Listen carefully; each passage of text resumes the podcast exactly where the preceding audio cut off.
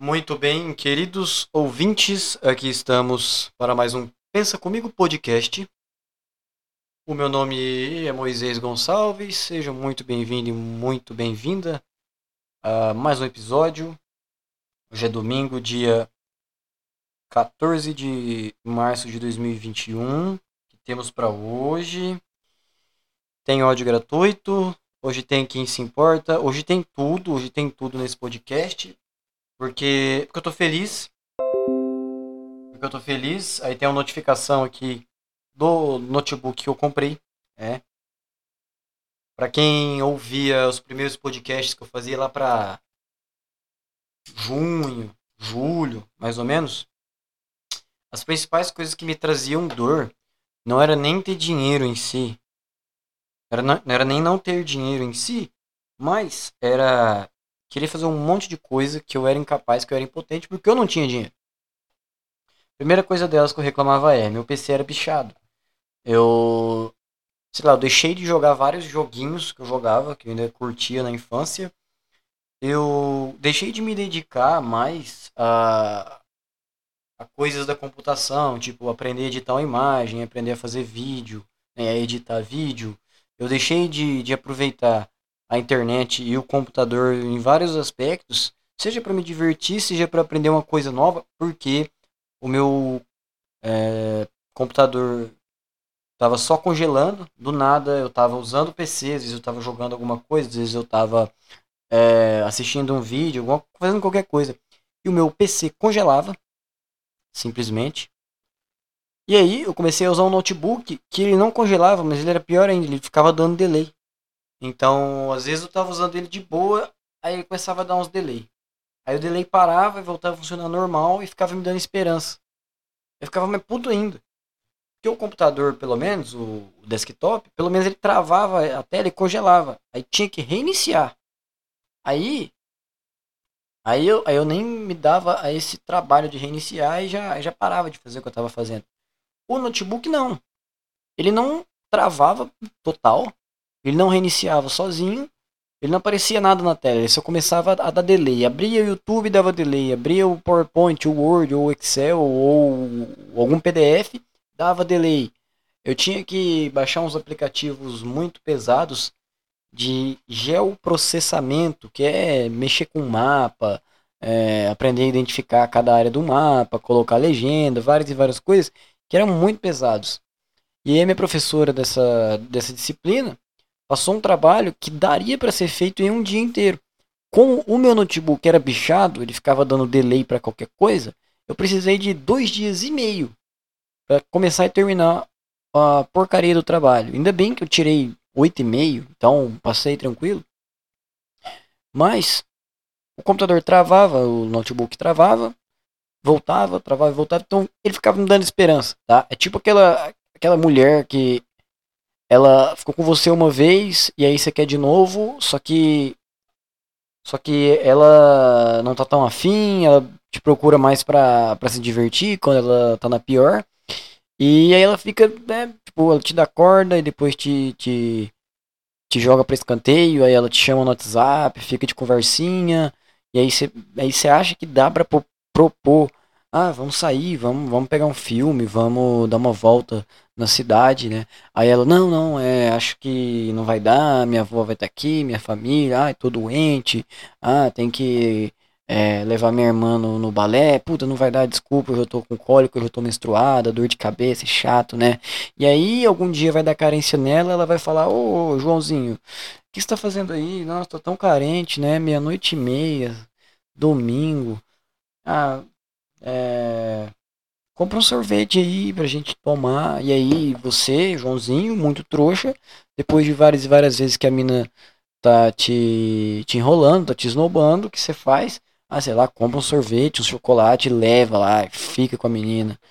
E aí ela fica com você e te dá aquela, aquela chance que você tanto queria e que ela sabia que você ia topar porque você tá sempre disposto.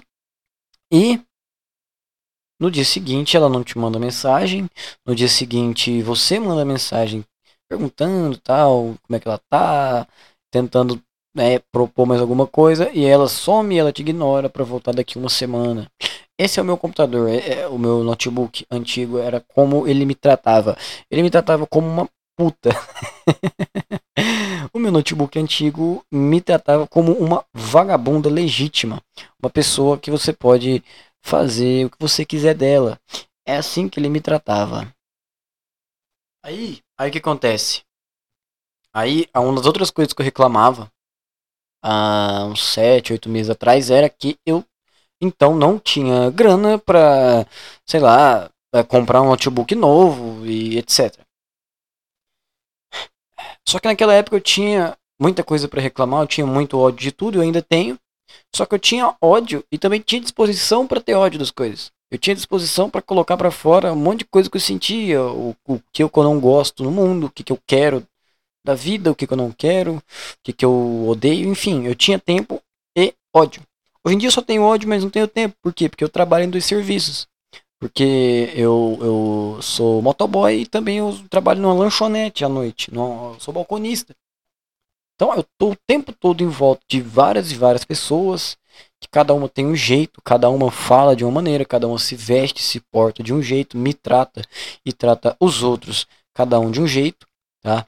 E tendo isso e, e olhando para todo esse cenário, que é o tempo todo eu tô cercado de pessoas que é, eu tenho que tratar todo mundo bem, porque eu sou, sou motoboy uma hora, depois eu sou balconista, e aí eu tenho que vender os negócios, entregar. Então, cada pessoa também me trata de um jeito, e muitas vezes eu sinto ódio por isso, muitas vezes eu fico encantado com como a humanidade é, tá? Só que de tanto trabalhar, de tanto fazer minhas coisas, e ter dinheiro para fazer as coisas, eu acabei não tendo tempo de sentar na frente de um microfone e falar. Mas ao mesmo tempo eu juntei dinheiro suficiente estou investindo na, na, estrutura desse podcast. É... Aí eis um paradoxo, porque a grande coisa que eu queria, que, que assim sempre vinha na minha cabeça, toda vez que eu estava mexendo no, no, no, computador, no notebook, ele travava e o computador ele, ele congelava a tela. Toda vez que isso acontecia, eu falava, cara, eu preciso de um computador novo, eu preciso, preciso, preciso. Mas, mas para mim era um sonho, uma, um sonho distante. E aconteceu? É, na quinta-feira cedo, um colega meu da faculdade publicou no, nos grupos de, de anúncios que estava vendendo um notebook, tá? 1.500 pila. E aí eu pedi, ah, me manda, me manda foto da, das configurações dele aí. Me manda foto aí que eu vou mostrar para um amigo meu, um primo meu que é técnico. E aí, né, ele vai me orientar. Mandei a foto para esse primo meu. E ele falou, oh, primo, esse PC é bom, tá num preço bom, aproveita, né? Aparentemente tá funcionando legal. E, e aí eu fiquei meio assim, não sabia se ia, se não ia, porque podia eu pegar esse computador e aí ele começar a, travar comigo, é, as coisas não funcionar direito, ele ter algum defeito, não carregar, não ficar fora da tomada, várias surpresas, né? E aí eu perguntei pro, pro, pro rapaz, né, pro colega aí, se tinha algum defeito nele e tal. Ele falou que não, falou que o computador funcionava bem e que ele só estava vendendo porque tinha que pagar umas contas aí, estava apertado. É, e aí eu fiquei pensando, tá? ele falou, ó, me responde até às 18 horas, pode ser? É, pode ser então, pode ser. E aí, beleza, isso depois de, um, de uns 15 minutos, o que aconteceu? É, tem três colegas daqui da minha cidade que estão lá na cidade onde eu faço faculdade, 200 quilômetros. E uns 15 minutos depois, um desses colegas meus, vou chamar aqui ele de Bastião, tá? O Bastião, que é colega meu de infância, inclusive, e que faz faculdade comigo, ele tá lá na cidade onde a gente faz faculdade. Estava lá. E 15 minutos depois que eu conversei com esse rapaz que me vendeu o computador, que eu vou chamar ele aqui de João, né? Conversei com o João agora. Depois de 15 minutos, o Bastião é, mandou uma mensagem num grupo de caronas do WhatsApp. Ó, oh, estou indo pra cidade tal né, que é a cidade onde eu moro e onde o Bastião também é, nasceu, né, ele mora aqui também. Tô indo pra cidade tal, tal hora, tipo, duas da tarde. E aí na hora eu liguei pra esse rapaz, o Bastião, e falei, ó, oh, Bastião, comprei um computador aí do João, é, queria saber se tem condição de você trazer ele pra mim, né? Ele me, me vendeu agora e tal, tô precisando de um, né, de alguém que traga, tem como? Ah, tem como, lógico, tá. Liguei pro João e falei, ah, João, tá indo aí o rapaz, o Bastião, ele faz faculdade com a gente e tal, tudo gente boa, pode entregar o computador para ele e você pode esperar até 6 horas que eu te dou um dinheiro de entrada? Ah, eu posso. Aí expliquei, né, também, ô João, é seguinte, eu não tenho esse dinheiro à vista, tem condição de você, de eu te dar, sei lá, 200 reais toda semana, até quitando, ele falou que tem como e tudo mais. E é isso, mas assim, eu ainda tava em dúvida de comprar esse computador, eu ainda tô em dúvida, não sei se eu fiz certo, não sei se eu fiz merda. É só uh, o dia a dia que vai me provar isso. Mas o que aconteceu que eu achei interessante, que, que para mim chamou mais atenção nisso é, nem porque teoricamente eu comprei barato isso aqui, mas é porque porque justo quando eu tava fazendo, combinando mais ou menos o negócio com o João, depois de 15 minutos um cara que é da minha cidade, um cara que, que eu convivi com ele na época de escola, de quinta série, e que a gente convive junto também na faculdade, porque depois de 15 minutos esse cidadão aparece no, no grupo do, do WhatsApp oferecendo carona. Cara, tem alguma explicação para isso. Não é de graça que essas coisas acontecem. Não é. Não é o acaso, sabe? Não, é, não tem essa de acaso, cara. Tem alguma coisa que estava planejada, entendeu? Pra, aparecer essa oportunidade. Lógico que talvez pode ser muito mais aquela teoria da, da do viés de confirmação do que uma um realmente um sinal do universo de que aquilo é coisa certa a se fazer. Mas várias e várias vezes eu me vejo encruzilhada, sabe? Quando eu tenho uma vontade de fazer alguma coisa, sempre aparecem duas decisões para eu tomar. Não é sempre, ah, eu tenho vontade de fazer uma viagem. Aí eu vou e faço a viagem. Não vai, vai ser assim, ah, eu tenho muita vontade de viajar para para as dunas lá do, do Maranhão. Aí justamente no dia que eu estiver me planejando para ir atrás da companhia de viagem, vai me aparecer uma proposta de trabalho para eu trabalhar no meio do Mato Grosso e ganhar 15 mil, ou uma proposta de trabalho para eu continuar morando aqui e ganhar 3 mil reais justamente na época que eu comecei a me planejar para fazer essa tão sonhada viagem lá para as dunas de Natal, lá para as dunas não sei da onde, do Maranhão, para os lençóis maranhenses, para boa viagem, não sei o que, entendeu? Vão me aparecer essas duas situações que o destino vai jogar no meu colo e vai dizer, ó, você tem uma decisão, você pode ir lá pro meio do Mato Grosso, para Rondônia, ganhar 15 mil por mês. Mas você pode ficar na tua cidade ganhando 3 mil. Você pode realizar seu sonho, mas é, você pode escolher demorar muitos anos para fazer isso e bem, com situação boa, ou você pode fazer sim daqui um ano essa viagem, mas vai ficar apertado. Tá? É, é isso que o destino me propôs. Por exemplo, né? Eu acho que eu acho que é isso que vai acontecer o dia que eu resolver dar um passo maior. É, e, e por que, eu, por que eu falo isso, cara? Porque, por exemplo, tudo começou quando eu tava de ressaca. Tudo começou o seguinte, cara. É, eu saí para beber no sábado. Eu lembro que eu tinha, eu usava a moto do meu pai e e eu saí para beber num, num, num bar universitário que sei lá, eu fui lá, eu nem dinheiro tinha direito e tal, fui lá e gastei uns 50 reais de cerveja, que pra mim é muita coisa.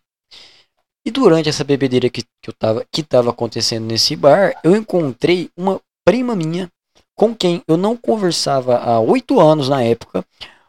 Isso foi em, em, em outubro, mais ou menos. Que eu não conversava há oito anos até aquela época por motivos pessoais, brigas familiares, eu me desentendi com ela, me desentendi com o filho dela e acabamos nos afastando. Só que essa prima não era uma prima qualquer. Ela é uma prima que, quando eu nasci, que eu nasci muito doente, nós tivemos que nos mudar para uma cidade a 600 quilômetros daqui, sem conhecer ninguém. E essa prima, que na época, já, quando eu nasci, tinha uns 26 anos, ela foi a única que se propôs a ir junto comigo e com a minha mãe para ir conhecer essa cidade, né, e, e se estabelecer lá. Ela me carregava na rua, né, como se eu fosse filho dela já. Então, para mim, ela é uma segunda mãe, tá? Vou chamar ela aqui de Fafá, tá? Então a Fafá era como segunda mãe para mim. Ela teve essa coragem de viajar com a minha mãe e comigo para uma cidade que ninguém conhecia, que era perto do Paraguai, que é perto do Paraguai, de me tratar como um filho e de viver dois anos conosco nessa cidade. Ela ficou lá dois anos. E o que aconteceu? Aí depois meu pai e minha irmã também se mudaram para lá e tal. E o que aconteceu foi foi que tá, a gente cresceu tal. Quando eu tinha uns 13 anos, eu acabei me desentendendo muito feio com o filhinho dela, que tinha 9 anos, o moleque era uma criança, 8, 9 anos, sei lá. Me desentendi feio, tá? motivos pessoais e tal. É, e a gente ficou brigado, cara. A gente ficou brigado por oito anos. Isso é muita coisa. Né? Você ficar brigado com alguém que morou com, na tua casa por dois anos e ele é, morou porque quis, ela não tinha obrigação nenhuma e foi lá e se entregou e me e ajudou a minha mãe, ajudou a minha irmãzinha, me ajudou principalmente. Então eu tinha e ainda tenho uma eterna dívida de gratidão com ela, tá?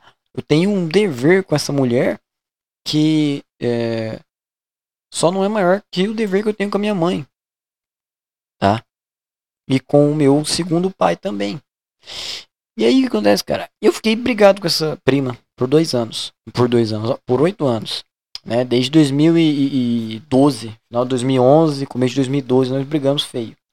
E o que aconteceu, cara? Nesse bar que eu fui, ela estava lá e olha que coisa, cara. Ela chegou em mim ela chegou em mim um pouco brava e tal, mas ela chegou em mim sendo sincera, sendo séria, e a gente sentou, a gente conversou e se abraçamos.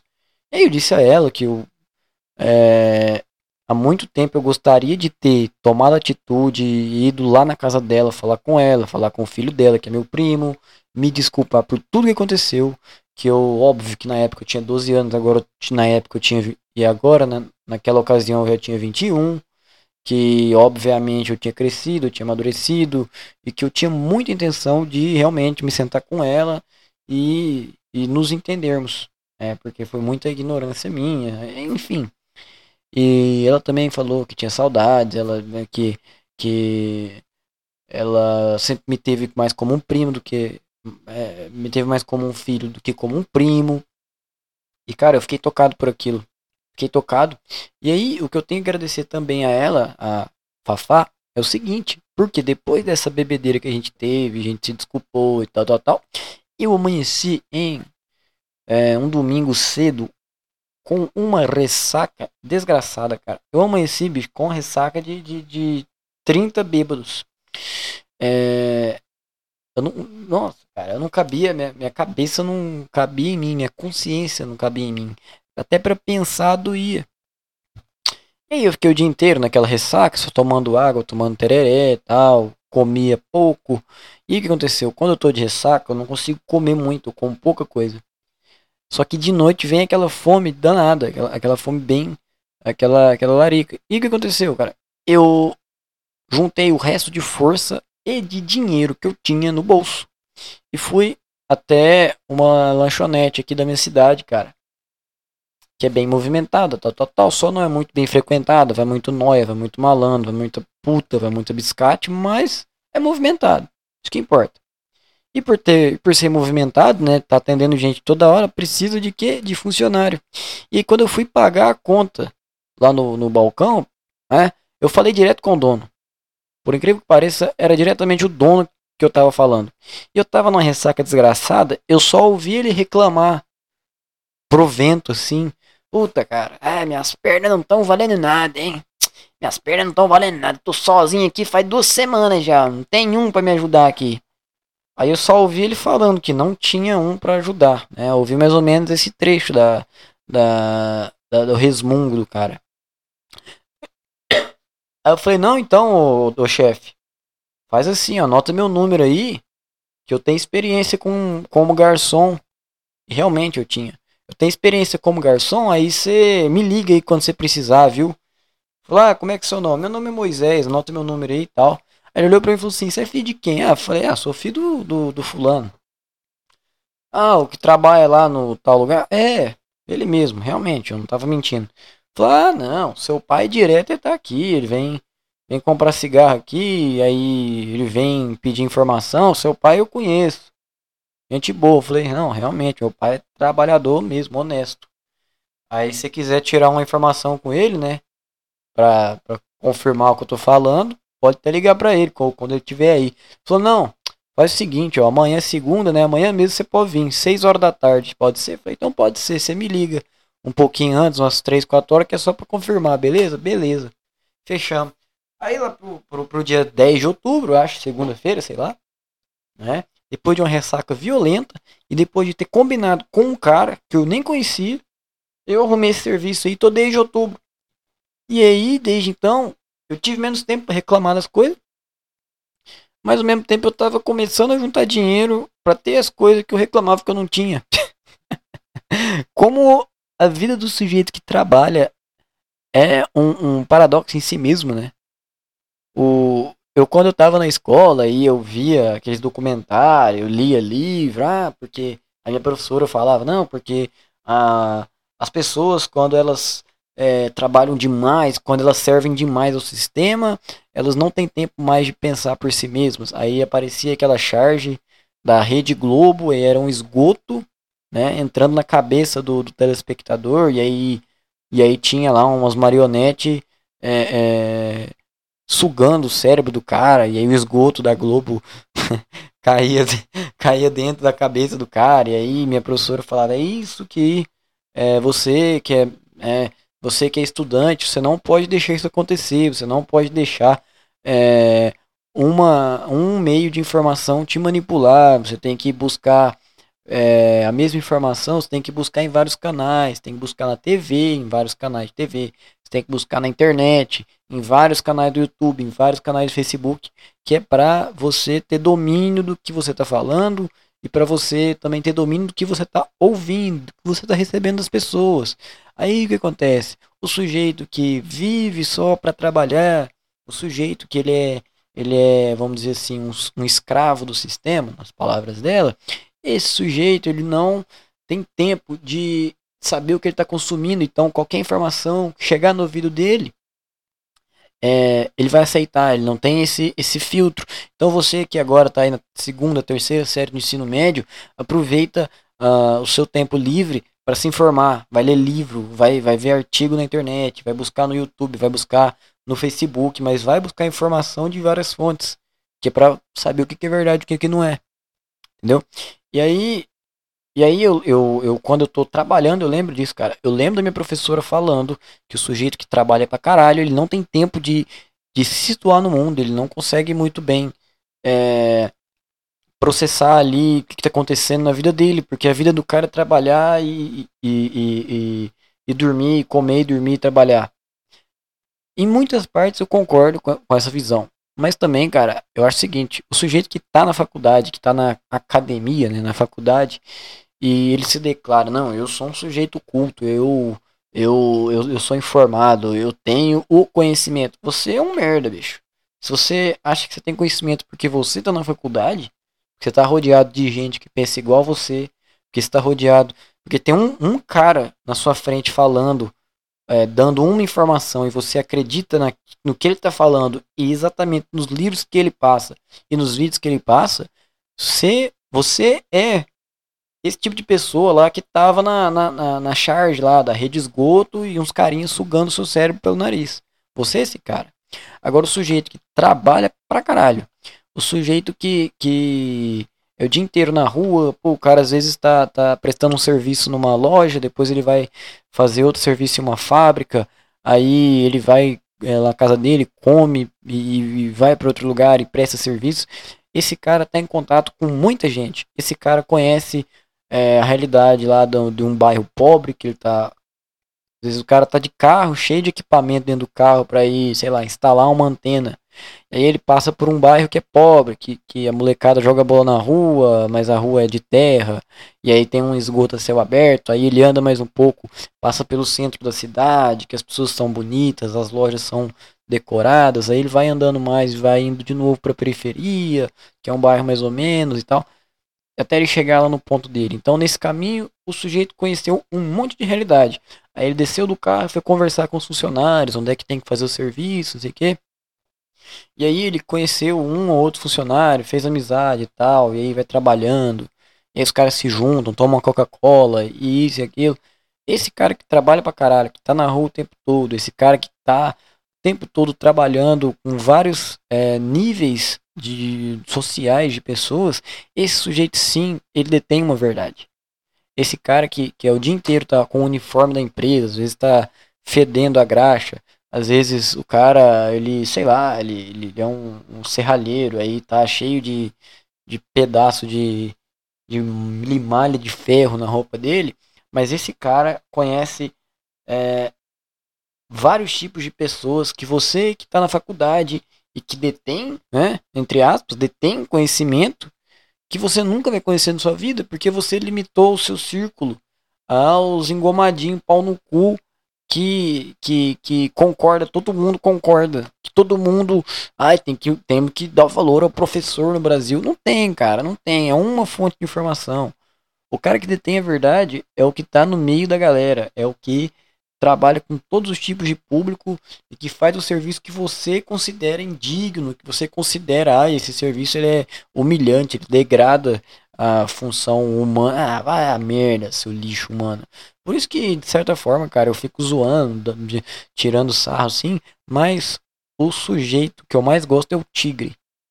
É o cara que, sei lá, ele é mecânico, ele fica das 8 da manhã às 8 da noite trabalhando, mexendo com carro, é, ou então ele é eletricista, ou então o cara, ele, ele, sei lá, bicho, qualquer coisa. Não, ele trabalha na roça.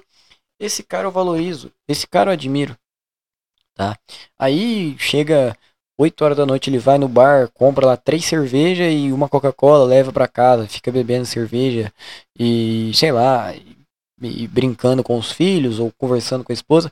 Esse cara detém uma verdade, cara. Esse cara detém uma, um conhecimento de como é a vida, de como funcionam as coisas, de o que, que pode, o que, que não pode fazer, esse cara sim, esse cara sim, ele, ele pode chegar em uma sala de aula e dar uma aula de, de sociologia. Esse cara pode dar uma aula de, de como você deve tratar as pessoas. Esse cara, ele tem noção, ele, ele, ele, tem o diploma de como você, sei lá, tem que administrar seu dinheiro, de como você faz ele acontecer e, e, e multiplicar, e aí você pega esse, esse, lucro e põe não sei o que. Esse cara tem graduação. Não é o teu professor engomadinho, pau no cu, que só porque é, ele tem lá um, um, doutor na frente do nome dele, que esse aí é o cara que, que, ah, não, tem que respeitar o doutor aí, né, porque, ah, pra puta que te pariu. Eu tenho ódio do, do acadêmico que se gaba por ser acadêmico tá? E isso me inclui também. Isso me inclui porque, infelizmente, eu já me usei dessa, dessa qualidade para para chamar atenção. Ai, porque eu tô na, na, faculdade, eu estou numa federal, vocês são uns pau no cu aí, que nem. É, aí vocês nem conseguiram passar no vestibular. Eu já fui esse lixo de pessoa. Eu já fui esse sujeito que, que me gabava mesmo, tá? Eu cheguei a, xingar minha turma inteira do, do ensino médio, porque eu tinha sido dos poucos que tinha sido aprovado num curso em uma federal. E a conclusão é a seguinte: eu tô nesse curso faz cinco anos eu nem queria. Eu só entrei nisso porque falaram que tinha que entrar e aí você tinha que estar na universidade de ponta. E eu estou pagando o preço disso. Eu estou preso a uma situação que eu não queria estar. E, e aí eu olho para isso e falo, cara, não era melhor eu ser um, um tigre normal, um cidadão que trabalha? Ai, mas esse cara não pensa na vida. Não pensa na vida, mas mas o cara executa. Cara não precisa pensar muito, vai executando os negócios. Aí dentro de 5 anos o cara conseguiu pagar um carro, aí depois de mais 15 ele conseguiu terminar a casa. E aí o filho dele já tá quase é, saindo, terminando a escola, e aí talvez vai, vai, vai vai querer, talvez, fazer uma faculdade, senão ele vai continuar o serviço do pai. Aí vai falar que esse cara é, é mal sucedido, que esse cara é fracassado, que esse cara, ele. Ele é tipo uma subclasse de, de ser humano. Você tá, sei lá, há 4, 5 anos ouvindo um cara falar e aceitando isso. E a tua turma ali também, todo mundo fala que sim, que tá certo. E aí depois de cinco anos os caras vão te dar um pedaço de papel falando que você também pode fazer aquela coisa. Mas, mas, mas o fracassado é o sujeito que, que tá lá de tipo de dia até o final da noite fazendo os negócios e, e conhecendo gente, ganhando dinheiro e conquistando respeito. Esse cara é o fracassado. Você, você que tá no eu tenho que eu tenho que parar de falar se. Eu tenho que começar a falar você. Mania, mania, tá? Mas você que que tá no há cinco anos sentando na mesma na mesma na mesma carteira que faz a, a mesma coisa exatamente que é um robô, você que tem que pôr resposta num, num papel pro cara te dar uma nota, aí você é bem sucedido. É lógico que o estudo tem sua importância, cara. O estudo tem, mas quando você, você faz uma mesa redonda para falar mal do ai, o, o, capitalismo, a escravidão do, do ser humano, a degradação moral, está se julgando como um deus e como se o sujeito que faz uma coisa que você não tá afim, esse cara fosse um, um derrotado. Vai a merda, cara. Vai se fuder. Sei lá, bicho. Sei lá o que eu tô falando. Sei que aí, que aconteceu? Aí de tanto tá trabalhando há tanto tempo, eu, eu desenvolvi essas ideias, mas eu não tinha tempo para falar. Entendeu? Não tinha tempo para falar como funciona a mente de um sujeito que está ocupado o dia inteiro.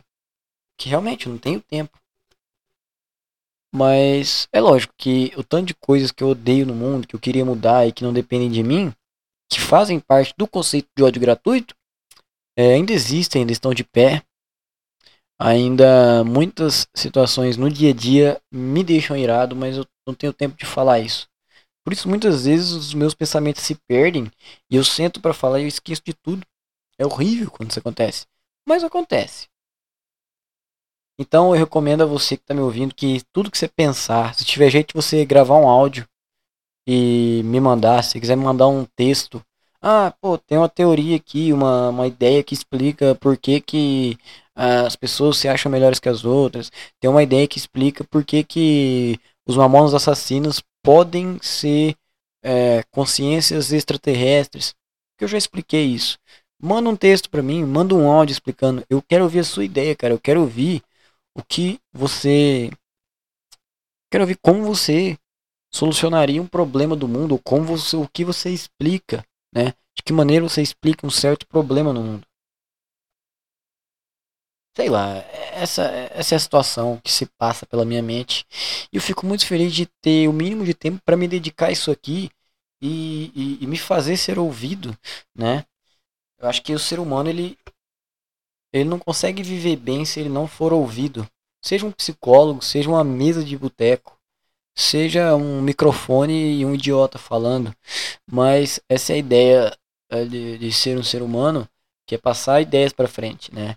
Acho que o ser humano ele, ele veio, lógico, né? além do, do, do, da questão de ser um animal, se reproduzir, se multiplicar e tal, tal, tal.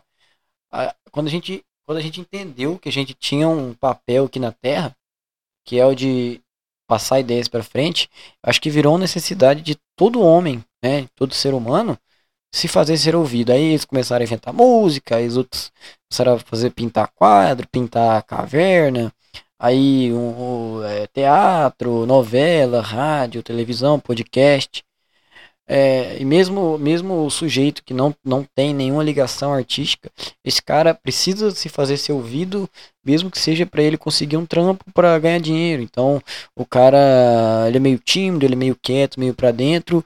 De algum jeito, a, as pessoas, o contexto que ele está inserido, vai obrigar ele a, a abrir a boca e falar o que ele pensa, e falar o que ele quer, e chegar em um lugar e pedir um serviço, e, e, e, chegar em outro lugar e se apresentar, olha, eu sou profissional tal, eu sei fazer isso e aquilo.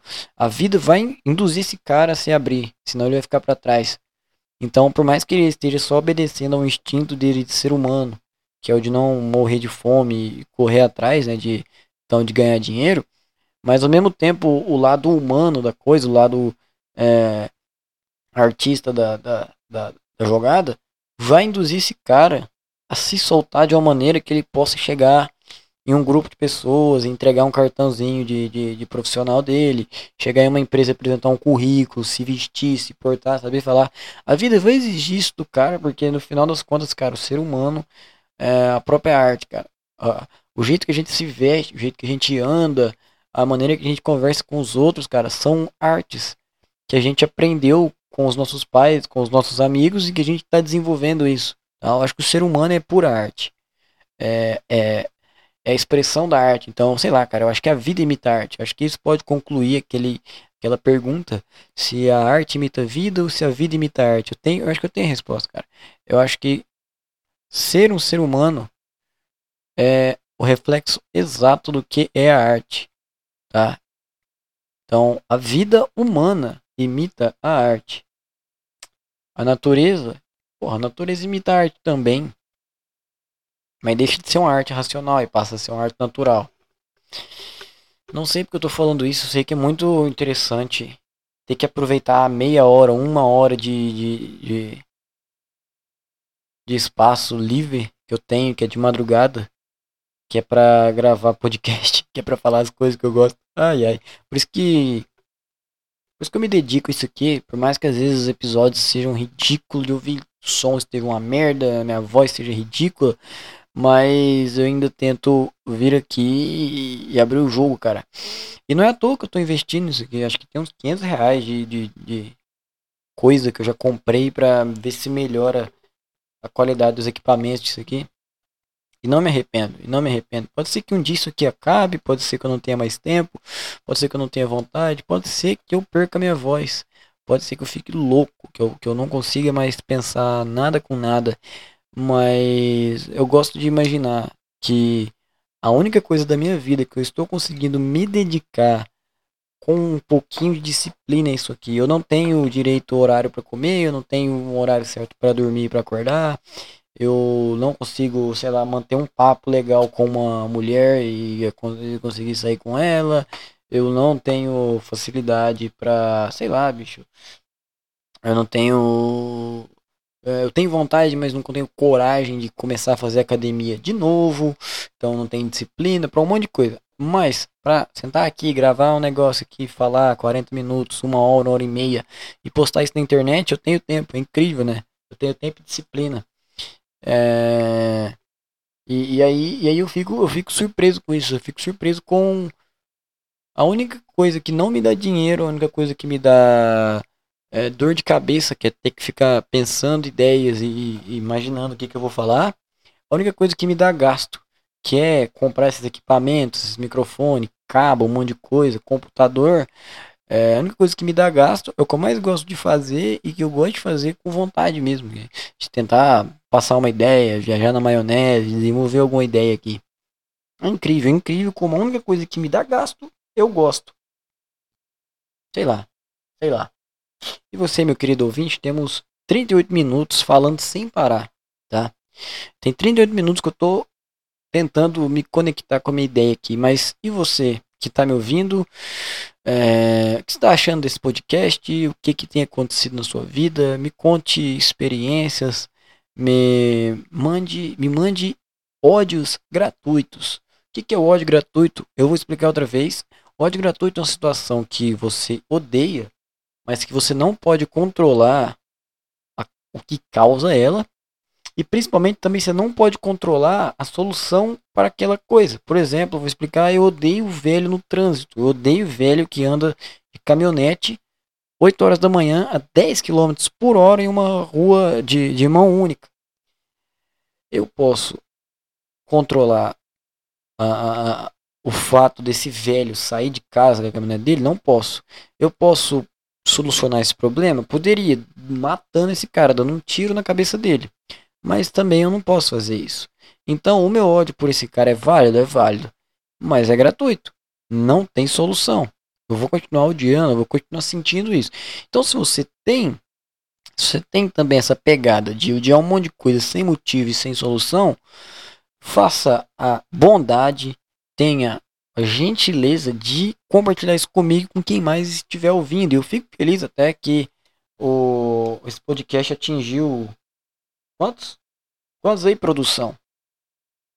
Esse podcast já atingiu 1.300 reproduções. O último episódio, que foi o 89, teve 8.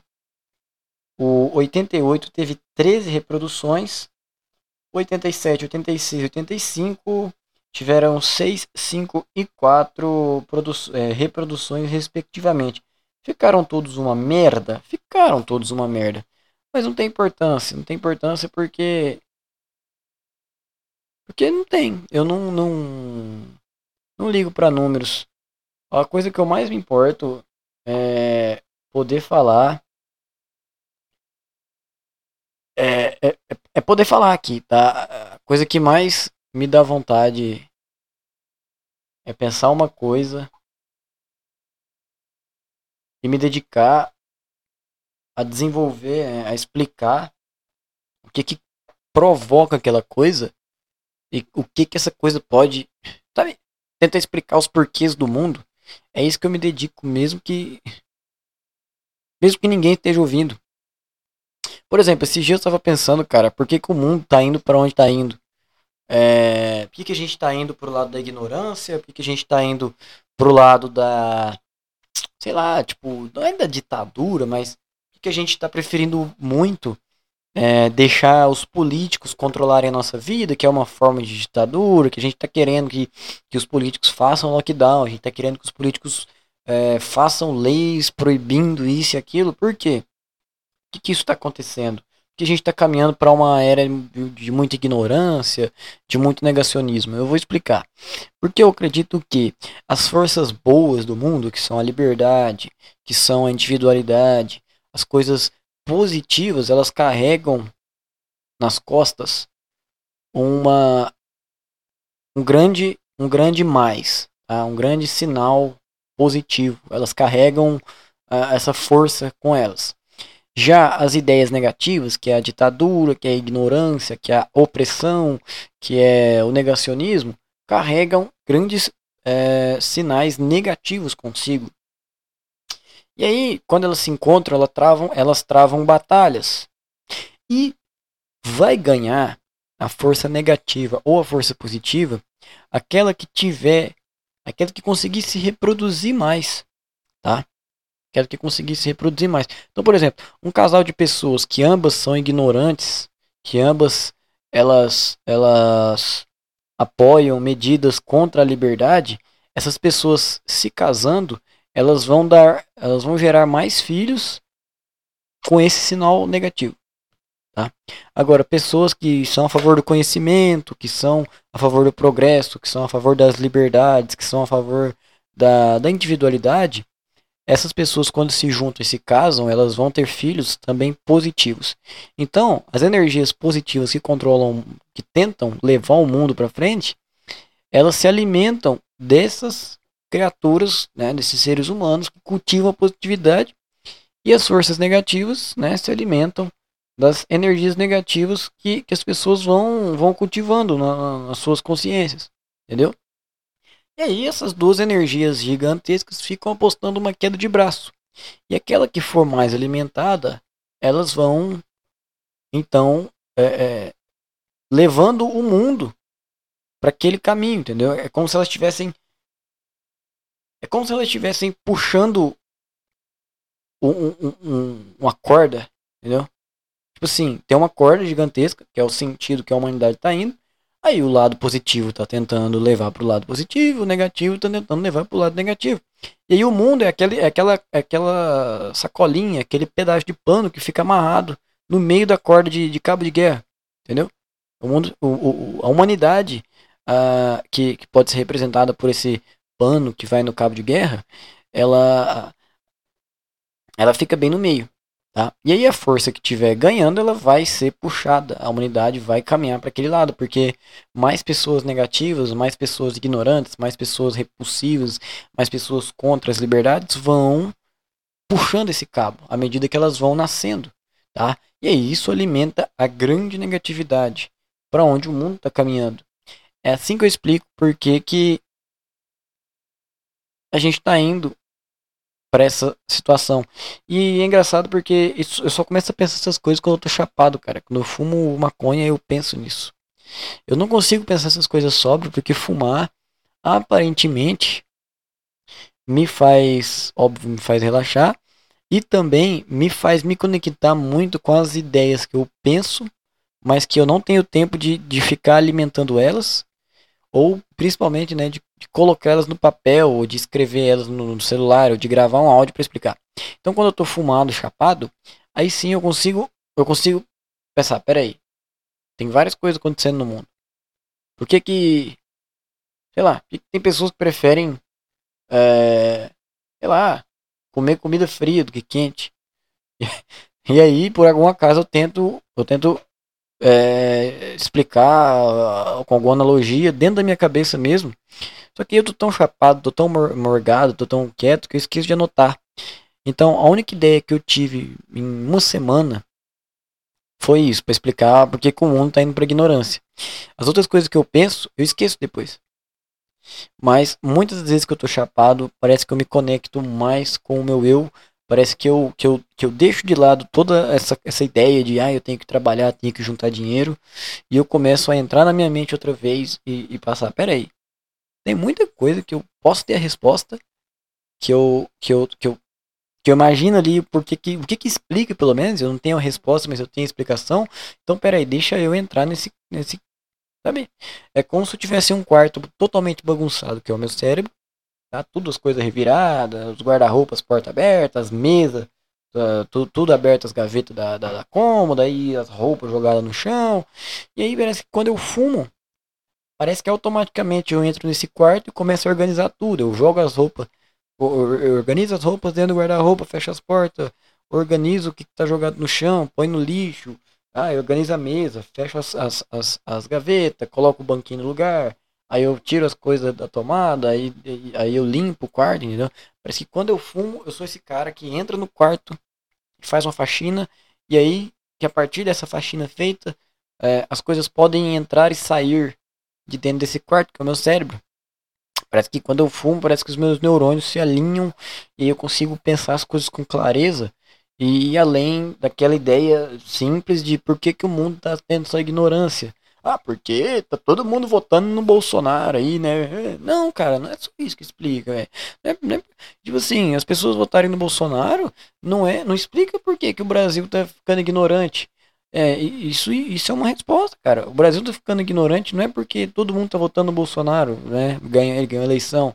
Mas o, o, o Bolsonaro chegou na presidência que a gente já ficou ignorante. Que alguma coisa aconteceu antes e que, e que despertou na gente um sentimento de que aquele cara representava a, a ideia da nação. Entendeu? Então a ignorância estava acontecendo antes. Então tem alguma explicação, cara.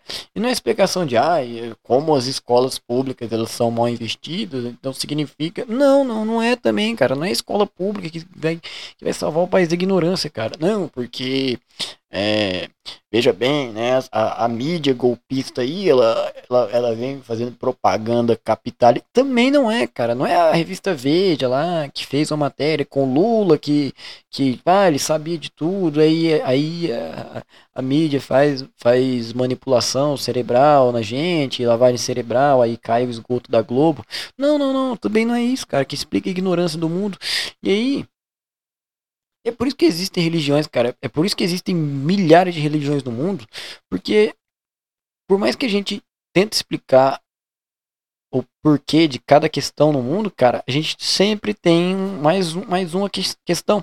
E aí talvez a religião vem e, e, e explica com uma metáfora, com uma analogia, né? Que nem a analogia desses dois desses dois seres, é, desses dois seres mitológicos, né? que é, sei lá, eu vou chamar um de, de, de elétron, porque ele é negativo, vou chamar outro de próton, porque ele é, ele é, ele é positivo. Então, tem um mega elétron, né, e um mega próton, né, são dois deuses que estão disputando um cabo de guerra. E aí, quem desses deuses tiver mais filhos, vai vai então levar a humanidade para o seu lado. E aí, a partir do momento que dois, dois seres humanos que pensam positivamente se reproduzem, então esse, esse grande é, próton, né, esse mega próton, ele então ele tem tem um filho, né? É, tem mais um integrante ali para puxar o cabo de guerra da vida e aí mesma coisa vale para para negatividade, entendeu? É isso.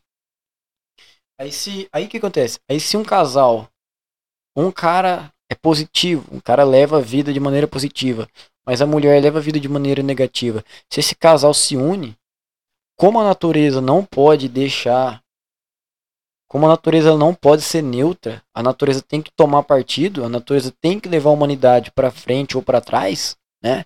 Para positivo para negativo. Então a natureza faz o que, cara? O filho desse casal positivo e negativo, ele ele ele vai ele vai aderir ao lado mais conveniente para ele, tá? Então uma hora essa criança que nasceu de um casal positivo e negativo, ela vai ser neutra. Então qualquer coisa vai agradar ela, ela não vai ter opinião sobre nada, ela vai ser uma, tipo assim, uma mente que pode sofrer uma lavagem cerebral, ela vai ser manipulável, ela não vai ter individualidade sobre si mesma, ela não vai ter ela não vai ter consciência muito bem de quem ela é no mundo, ela não vai saber o que, que ela tá fazendo ali, e ela vai começar a ter deficiência, cara. Ela vai, vai começar a entrar em depressão, ela vai se sentir um lixo, ela vai ter crise do pânico, ela vai começar como ela não tem uma identidade, como ela não se conhece como pessoa, ela tá ali só cumprindo um papel hum, natural, não um papel humano, então ela vai começar, cara, ela, ela vai se questionar, pô, quem sou eu? Eu não sei quem eu sou, eu sou um lixo, eu não tenho serventia, e aí vai começar a desenvolver depressão, vai, vai ter pânico, vai ter ansiedade, por quê? Porque os pais dela fizeram uma coisa que a natureza não aceita, que são um cara good vibes, casar com uma mulher é, é, negativa, né? Uma mulher bad vibes. Tá? A natureza não pode deixar isso. Então, o recurso natural para não deixar esse ser humano, é, é, tipo assim, para não matar esse ser humano fisicamente, mas para anular a consciência dele, é fazer ele ser um cara que não vai ter identidade, que não vai ter opinião própria, tá?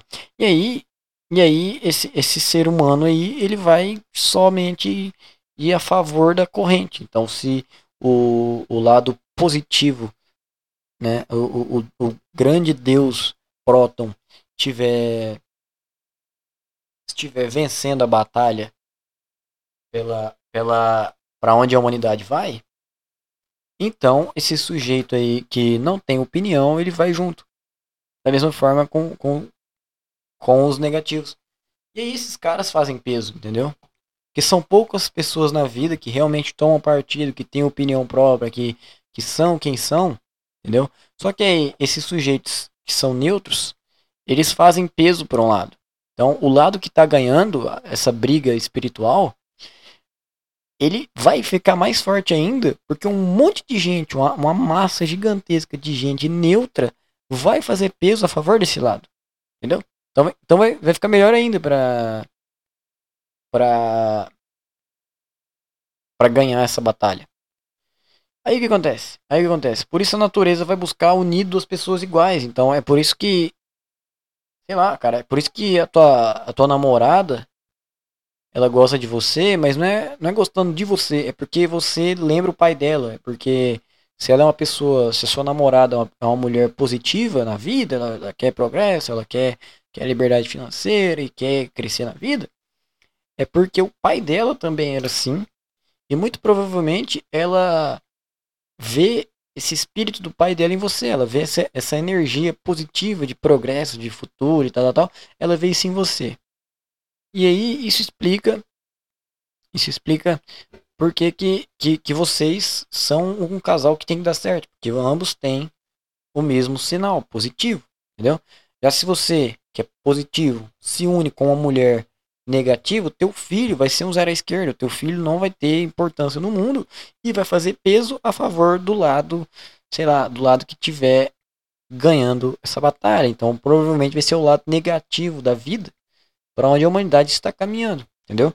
É assim que eu explico porque estamos uh, caminhando no sentido da ignorância. Temos 54 minutos de podcast. Não parei de falar um minuto. Estou orgulhoso de mim. Tá, aí eu, aí eu tinha que terminar também aquela história de, é, de ser universitário, acadêmico e se achar melhor que os outros. Tá, vamos lá. Qual que é o contexto, cara? Vamos, vamos, entrar na, na ideia aqui, vamos buscar lá na, na, na minha infância, tá? Ah, eu acredito até mesmo que 99% das cagadas que eu já fiz na vida, é, tanto comigo quanto com os outros, principalmente, são reflexo de uma infância onde eu deveria ter aprendido algumas noções, onde eu deveria ter é, ter aprendido lições né, de como tratar as pessoas, de como me portar no meio das pessoas, de como eu deveria me enxergar no mundo, de como eu deveria enxergar as outras pessoas. E aí, quando eu era criança, não passaram isso pra mim, ficou distorcido. Tá? Ficou é, faltando aí, ficou ausente o negócio. Aí, pô, é foda, né? Se a criança, ela. Se a criança cresce comendo pouca carne, comendo, tomando pouco leite, se ela cresce, sei lá, se sujando pouco, é o mesmo efeito se ela cresce faltando aprender alguns valores, entendeu? A criança que não come carne, não, que não, não tem é, oportunidade, né, não tem o privilégio de comer carne todo dia no, no almoço e na janta, equivale equivale a uma criança que não aprendeu por exemplo, a se tratar bem. É, equivale a uma criança que, que os pais não ensinaram a, a cultivar o amor próprio, né, a gostar de si mesma, a valorizar o próprio tempo, a valorizar é, as próprias decisões. Equivale a uma criança que não. É, sei lá, bicho. Que não aprendeu a se colocar como alguém igual perante as outras pessoas, entendeu? A criança que não teve não tinha muito leite na, materno na infância. Mesma coisa do moleque que, que não tem autoestima pra, sei lá, para se defender em uma briga, o moleque que apanha. É a mesma coisa, entendeu? A diferença é que é uma coisa física, né?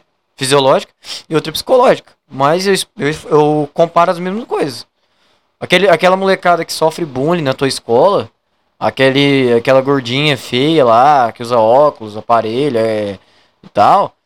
É a mesma coisa do moleque que é desnutrido, que mora na, na, na periferia da sociedade. É a mesma coisa. Tá? Eles não tiveram. É, é, eles deixaram de, de ter algumas ferramentas, né? Alguns. Algumas ferramentas para estruturar o modo como eles iam interagir com o mundo. Por que eu tô falando isso? Por que eu tô falando isso? Eu vou explicar. É porque. Então. Não, quando eu era criança, sempre tomava as decisões por mim sem me perguntar muita coisa. Entendeu? Não, não me incentivavam a escolher, nunca me incentivaram a tomar uma decisão.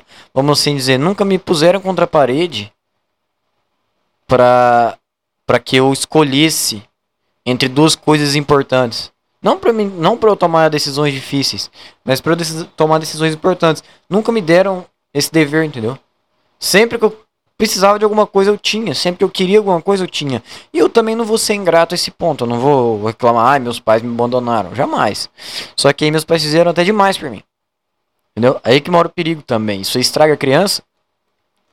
Porque não me ensinaram a tomar decisão, ou seja, não me ensinaram a pensar com a minha cabeça e automaticamente eu eu, eu, eu sou um indivíduo que não tem personalidade, é isso, cara. Sou um zero personalidade. Porque me condicionaram a, a, a, as pessoas, entendeu? Eu fui condicionado à ideia de as pessoas fazerem as coisas por mim. E eu ficar dependente delas e dependente do óbvio da aprovação delas, e automaticamente eu, eu nunca me vi no espelho, entendeu? Eu sempre vi as outras pessoas fazendo coisas e, e eu sempre apagado, entendeu? Aí veio isso de infância. É. Sei lá, bicho. Sei lá. Eu não podia escolher a roupa que eu ia vestir, eu não podia escolher. Até meus 12 anos eu não escolhi o corte de cabelo que eu ia. que eu ia fazer. Aí uma vez, uma vez eu cheguei com um moicano, fui no meu cabeleireiro, eu voltei para casa com um moicano feito, minha mãe ficou muito puta. Ela, ela me fez voltar lá no cabeleireiro para ele terminar de cortar, tipo corte militar. Eu tive que ir, né? muito sem graça, muito descontente, muito frustrado, né? Foi uma das primeiras mostras, uma das primeiras provas que eu não podia eu não podia tomar decisão, eu não podia escolher, entendeu? Não podia optar entre A e B. E isso foi me fudendo. Foi fudendo minha individualidade, entendeu? Fora, sei lá, uma vez que eu participei de um concurso de rádio valendo 150 reais na época, que era muito dinheiro, em 2010. Aí o que aconteceu? Eu peguei esse dinheiro, eu, eu, eu, eu acertei lá umas perguntas. Eram cinco perguntas. Você tinha, sei lá, 40 segundos para responder cinco perguntas de conhecimentos gerais. Né? A capital da Tanzânia, qual é a moeda usada na China, é, sei lá, quantos dias tem o mês de fevereiro daquele ano, é, e tal, tá. conhecimentos gerais. Aí, aí eu acertei as cinco perguntas. Eu tinha 10 anos de idade e, e acertei essas cinco perguntas com a ajuda do meu avô, que me respondeu a última. Quanto que era o dobro de 2 mais 2, que é 6. E ele gritou lá da área, 6! Aí eu respondi e ganhei 150 reais, é muito dinheiro. Aí, na época, aí, aí beleza, o que, que eu fiz com o dinheiro? Eu peguei, sei lá, 30 conto e comprei uma bola de futebol, que eu sempre quis ter. Eu, nem, eu não lembro nem a cor da bola. Eu fiquei, tão, eu fiquei tão pouco tempo. Brinquei tão pouco tempo com essa bola que eu não lembro a cor. Eu só sei que era uma bola de capotão, tamanho oficial e tal, 30 reais. Acho que era, era, era falsificado, mas não tem importância. Eu sei que eu levei ela pra escola dois, duas tardes seguidas, joguei bola lá com os meus amigos. E de tão tapado que eu era, de tão. Sei lá, de tanto que não me ensinaram a me portar, de tanto que não me ensinaram a defender o meu lado, o que aconteceu? Na primeira vez que eu levei a minha bola nova pra escola, a turma foi. A gente juntou ali pra, pra, pra escolher os times, eu fiquei de fora. E, e pior que eu aceitei. E a bola do jogo era minha. Mas na minha cabeça eu tinha uma ideia de que eu não poderia me importar com essas coisas de que eu deveria aparentemente ser humilde, porque por mais que a bola fosse minha, se ninguém ali me escolheu naquela rodada é porque realmente eu não merecia, então eu tinha que aceitar calado. Aí, aí eu aceitei calado, né? O pessoal foi tirando o time ali, escolhendo, eu fiquei por último. Se eu tivesse aprendido coisas de personalidade, ser eu, tomar decisões, eu eu, eu, eu teria agido diferente. Eu teria dito: olha, eu trouxe a bola, a bola é minha. Se eu não for jogar, não vai ter jogo. Eu que vou escolher os times. Eu vou montar o meu time, vocês montem o de vocês e a gente vai jogar dessa, desse jeito. Essa é a regra. Senão eu vou vai, vai embora daqui. Eu tinha que ter me importado assim desde o começo. Mas eu não fui ensinado a isso, entendeu? Eu fui ensinado as pessoas escolherem por mim. Aí fudeu. Se com 10 anos de idade é, eu não era capaz de tomar essas pequenas decisões, né? Não são decisões difíceis, são decisões importantes. Que é como, por exemplo, se colocar como o cara que vai escolher os times para jogar a porra do futebol. E não aceitar que forma lá 3, 4 times e você fique por último, mesmo você sendo o dono da bola. Aí, aí a situação foi, foi, foi degringolando de uma maneira que uma semana depois eu guardei bola lá num canto da minha casa e esqueci por um tempo de jogar bola. E eu era acostumado a subir no telhado da casa do meu avô para apanhar laranja. Porque o pé de laranja, ele era tão grande que, a, que as, laranjas, as laranjas caíam em cima do telhado ali da casa. E eu subia para pegar. E aí uma semana depois que eu parei mais ou menos de jogar bola, fui subir na, no telhado do meu avô para pegar laranja e olha o que encontro lá. A bola que eu tinha comprado com o dinheiro que eu ganhei no concurso de rádio. Como que ela tava? Com um monte de, de, de buraco, de, de, de, aparentemente de faca, né? Um monte de buraco de faca, já, toda seca, suja, irrecuperável. Eu não entendi o porquê daquilo, entendeu? Eu não entendi nada. O que, porque, quem fez isso? Por quê? O que, que eu fiz pra pessoa? Aí. E aquilo para mim foi um recado. Tipo, foi meio que a natureza, sei lá, dando um recado para mim de que eu não poderia ter as minhas coisas, de que eu não era merecedor de nada, e de que se eu tentasse ter alguma coisa, a, a própria natureza, a própria, os próprios seres humanos iriam cuidar de destruir aquilo por mim. Tá? É, foi esse o recado que eu entendi quando eu subi naquele telhado e vi aquela bola que eu comprei com, com fruto da minha inteligência, fruto da, da, minha, da minha assertividade, que foi responder as perguntas e acertá-las. assertividade, não quer nem dizer sobre acertar. Vai ser burro na cadeia. Não tem nada a ver ser assertivo com acertar as coisas. Ser assertivo é ser decidido, é ser direto, é objetivo. Enfim, fruto da minha inteligência, eu comprei aquela bola. Né? E também, fruto da minha incapacidade de controlar as minhas próprias decisões, eu perdi aquela bola. É isso. Tava tudo ligado a mim. Não foi culpa da minha mãe que enfiou a faca na bola, não foi culpa do, dos, dos meus colegas que não, escol que não me escolheram para jogar bola. Não foi culpa de ninguém, cara. Eu fiz a cagada. Eu, se tivesse tomado a decisão, batido o pau na mesa, de olha, se eu não jogar essa primeira partida, ninguém mais joga. Talvez isso não tivesse acontecido.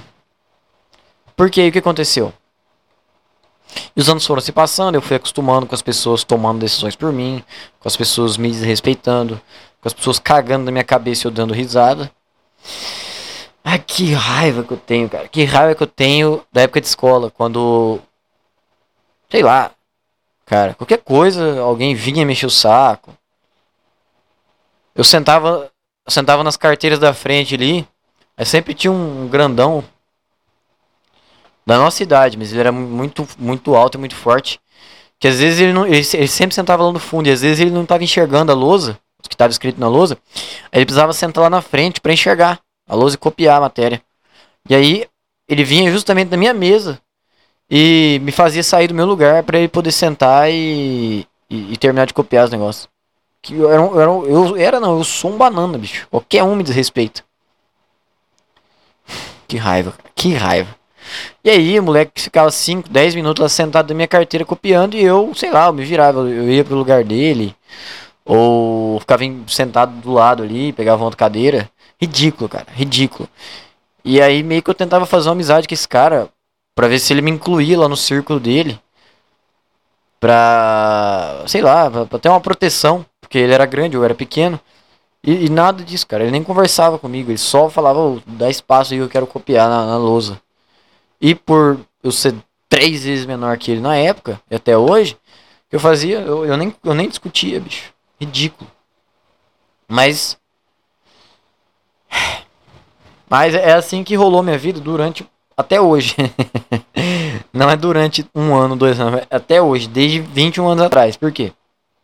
Aí, aí eu tinha que entrar na história, né? De, ah, por que, que a bebida e tal, e o universitário causam mais problema do que Sei lá. Sei lá, bicho. Mas o universitário é bebida. Na verdade, não. O adolescente recém-saído do ensino médio, escola particular e o álcool causam mais problemas do que, sei lá, bicho. Não sei, cara. Pensa numa coisa que, que, te causa muito problema, cara. Briga de trânsito, é, usuário de droga na família, é, vizinho com som alto, então. O adolescente que acabou de sair do ensino médio de escola particular, mais álcool, causa muito mais problemas do que do que essa coisa que você imaginou. Por quê? Porque a escola particular tem aquela, aquela indústria, né? A indústria da aprovação. A escola particular é uma verdadeira fábrica de, de universitário. Como é que é o nome? É, daquela coisa, cara. Analfabeto funcional. A gente sai da escola com puta conhecimento, beleza. E a gente é induzido, a gente é praticamente obrigado a entrar na faculdade para o diretor pau no cu da sua escola para ele para ele estampar tua cara no mural lá e aprovar mais gente na, nas universidades e, e conseguir mais clientes e tal, tal, e poder aumentar a mensalidade, veja bem, porque nós estamos aprovando muitos, é, muitos alunos e aí dessa forma nós temos que trabalhar mais em cima disso e aí a tua mensalidade vai ter um acréscimo de 10% esse ano, entendeu?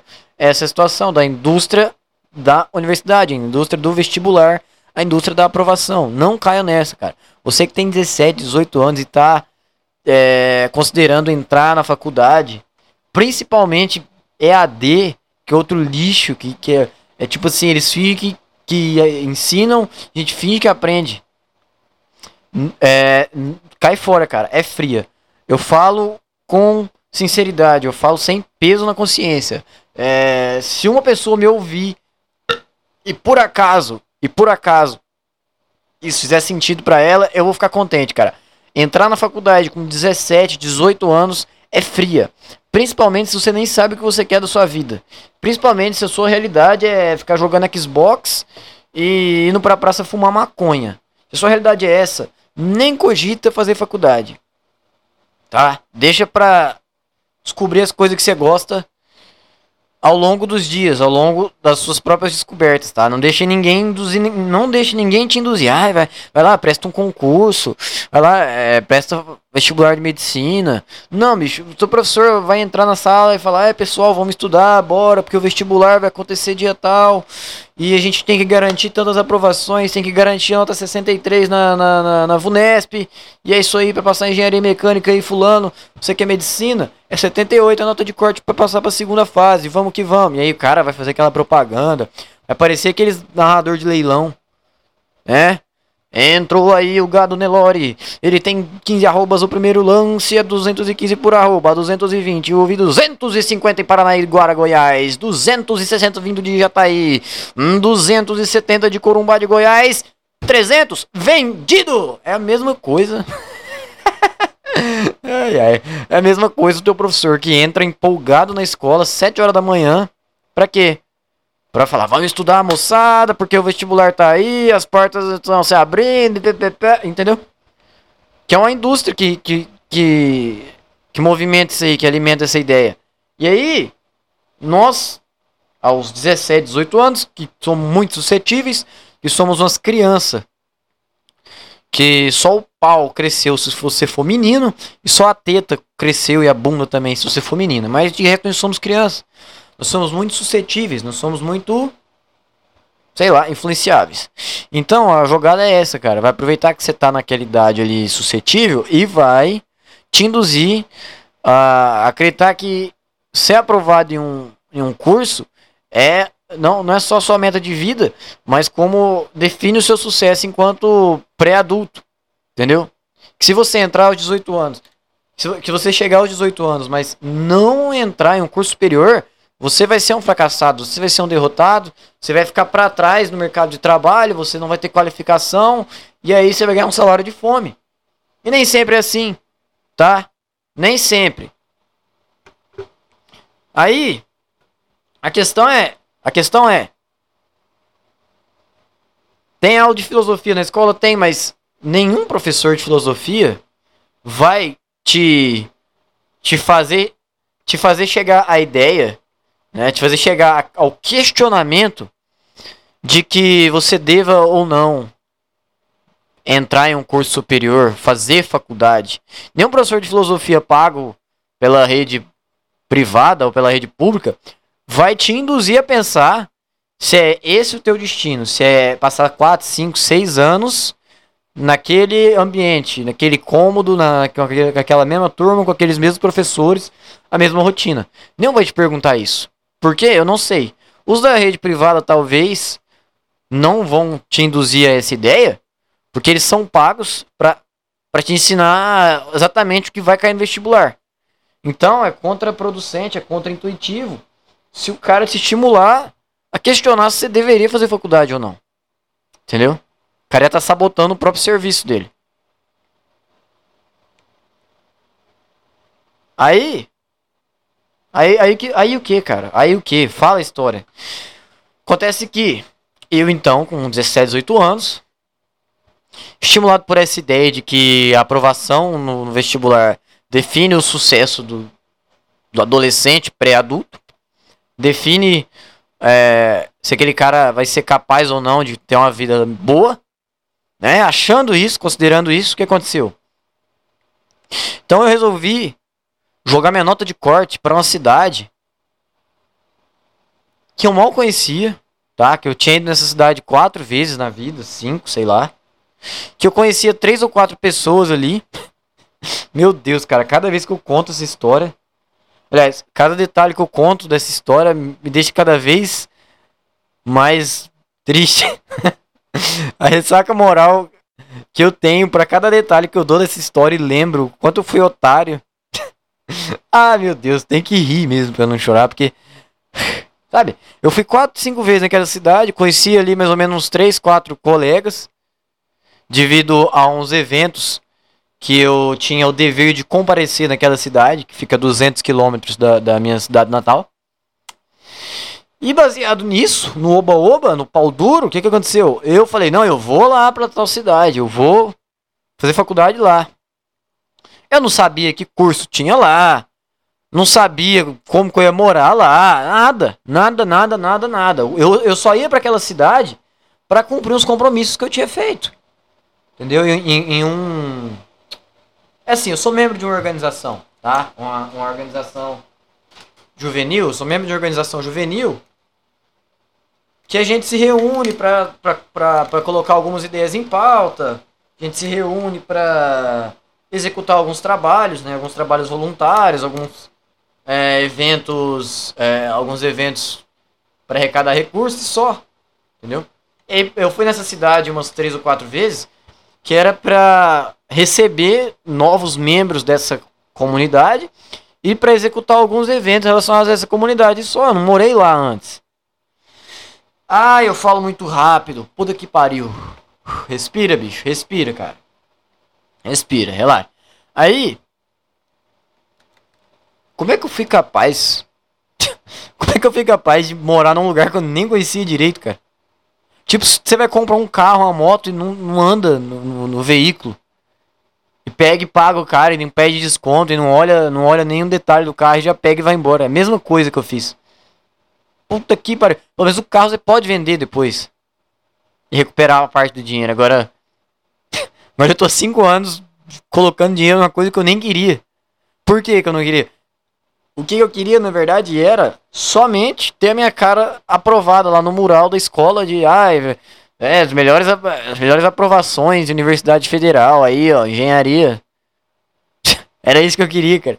Queria agradar o ego de quem tava fazendo aquele trabalho sujo que é o de que de induzir um monte de criança a, a, entrar a cair nessa indústria da, da aprovação. Que ridículo, cara. E eu não tinha, pior que eu não tinha noção disso. Por quê? Porque não me ensinaram a tomar decisões, entendeu? Não me ensinaram a me olhar no espelho e questionar o que, que eu queria da vida. Ou pelo menos o que eu não queria da vida.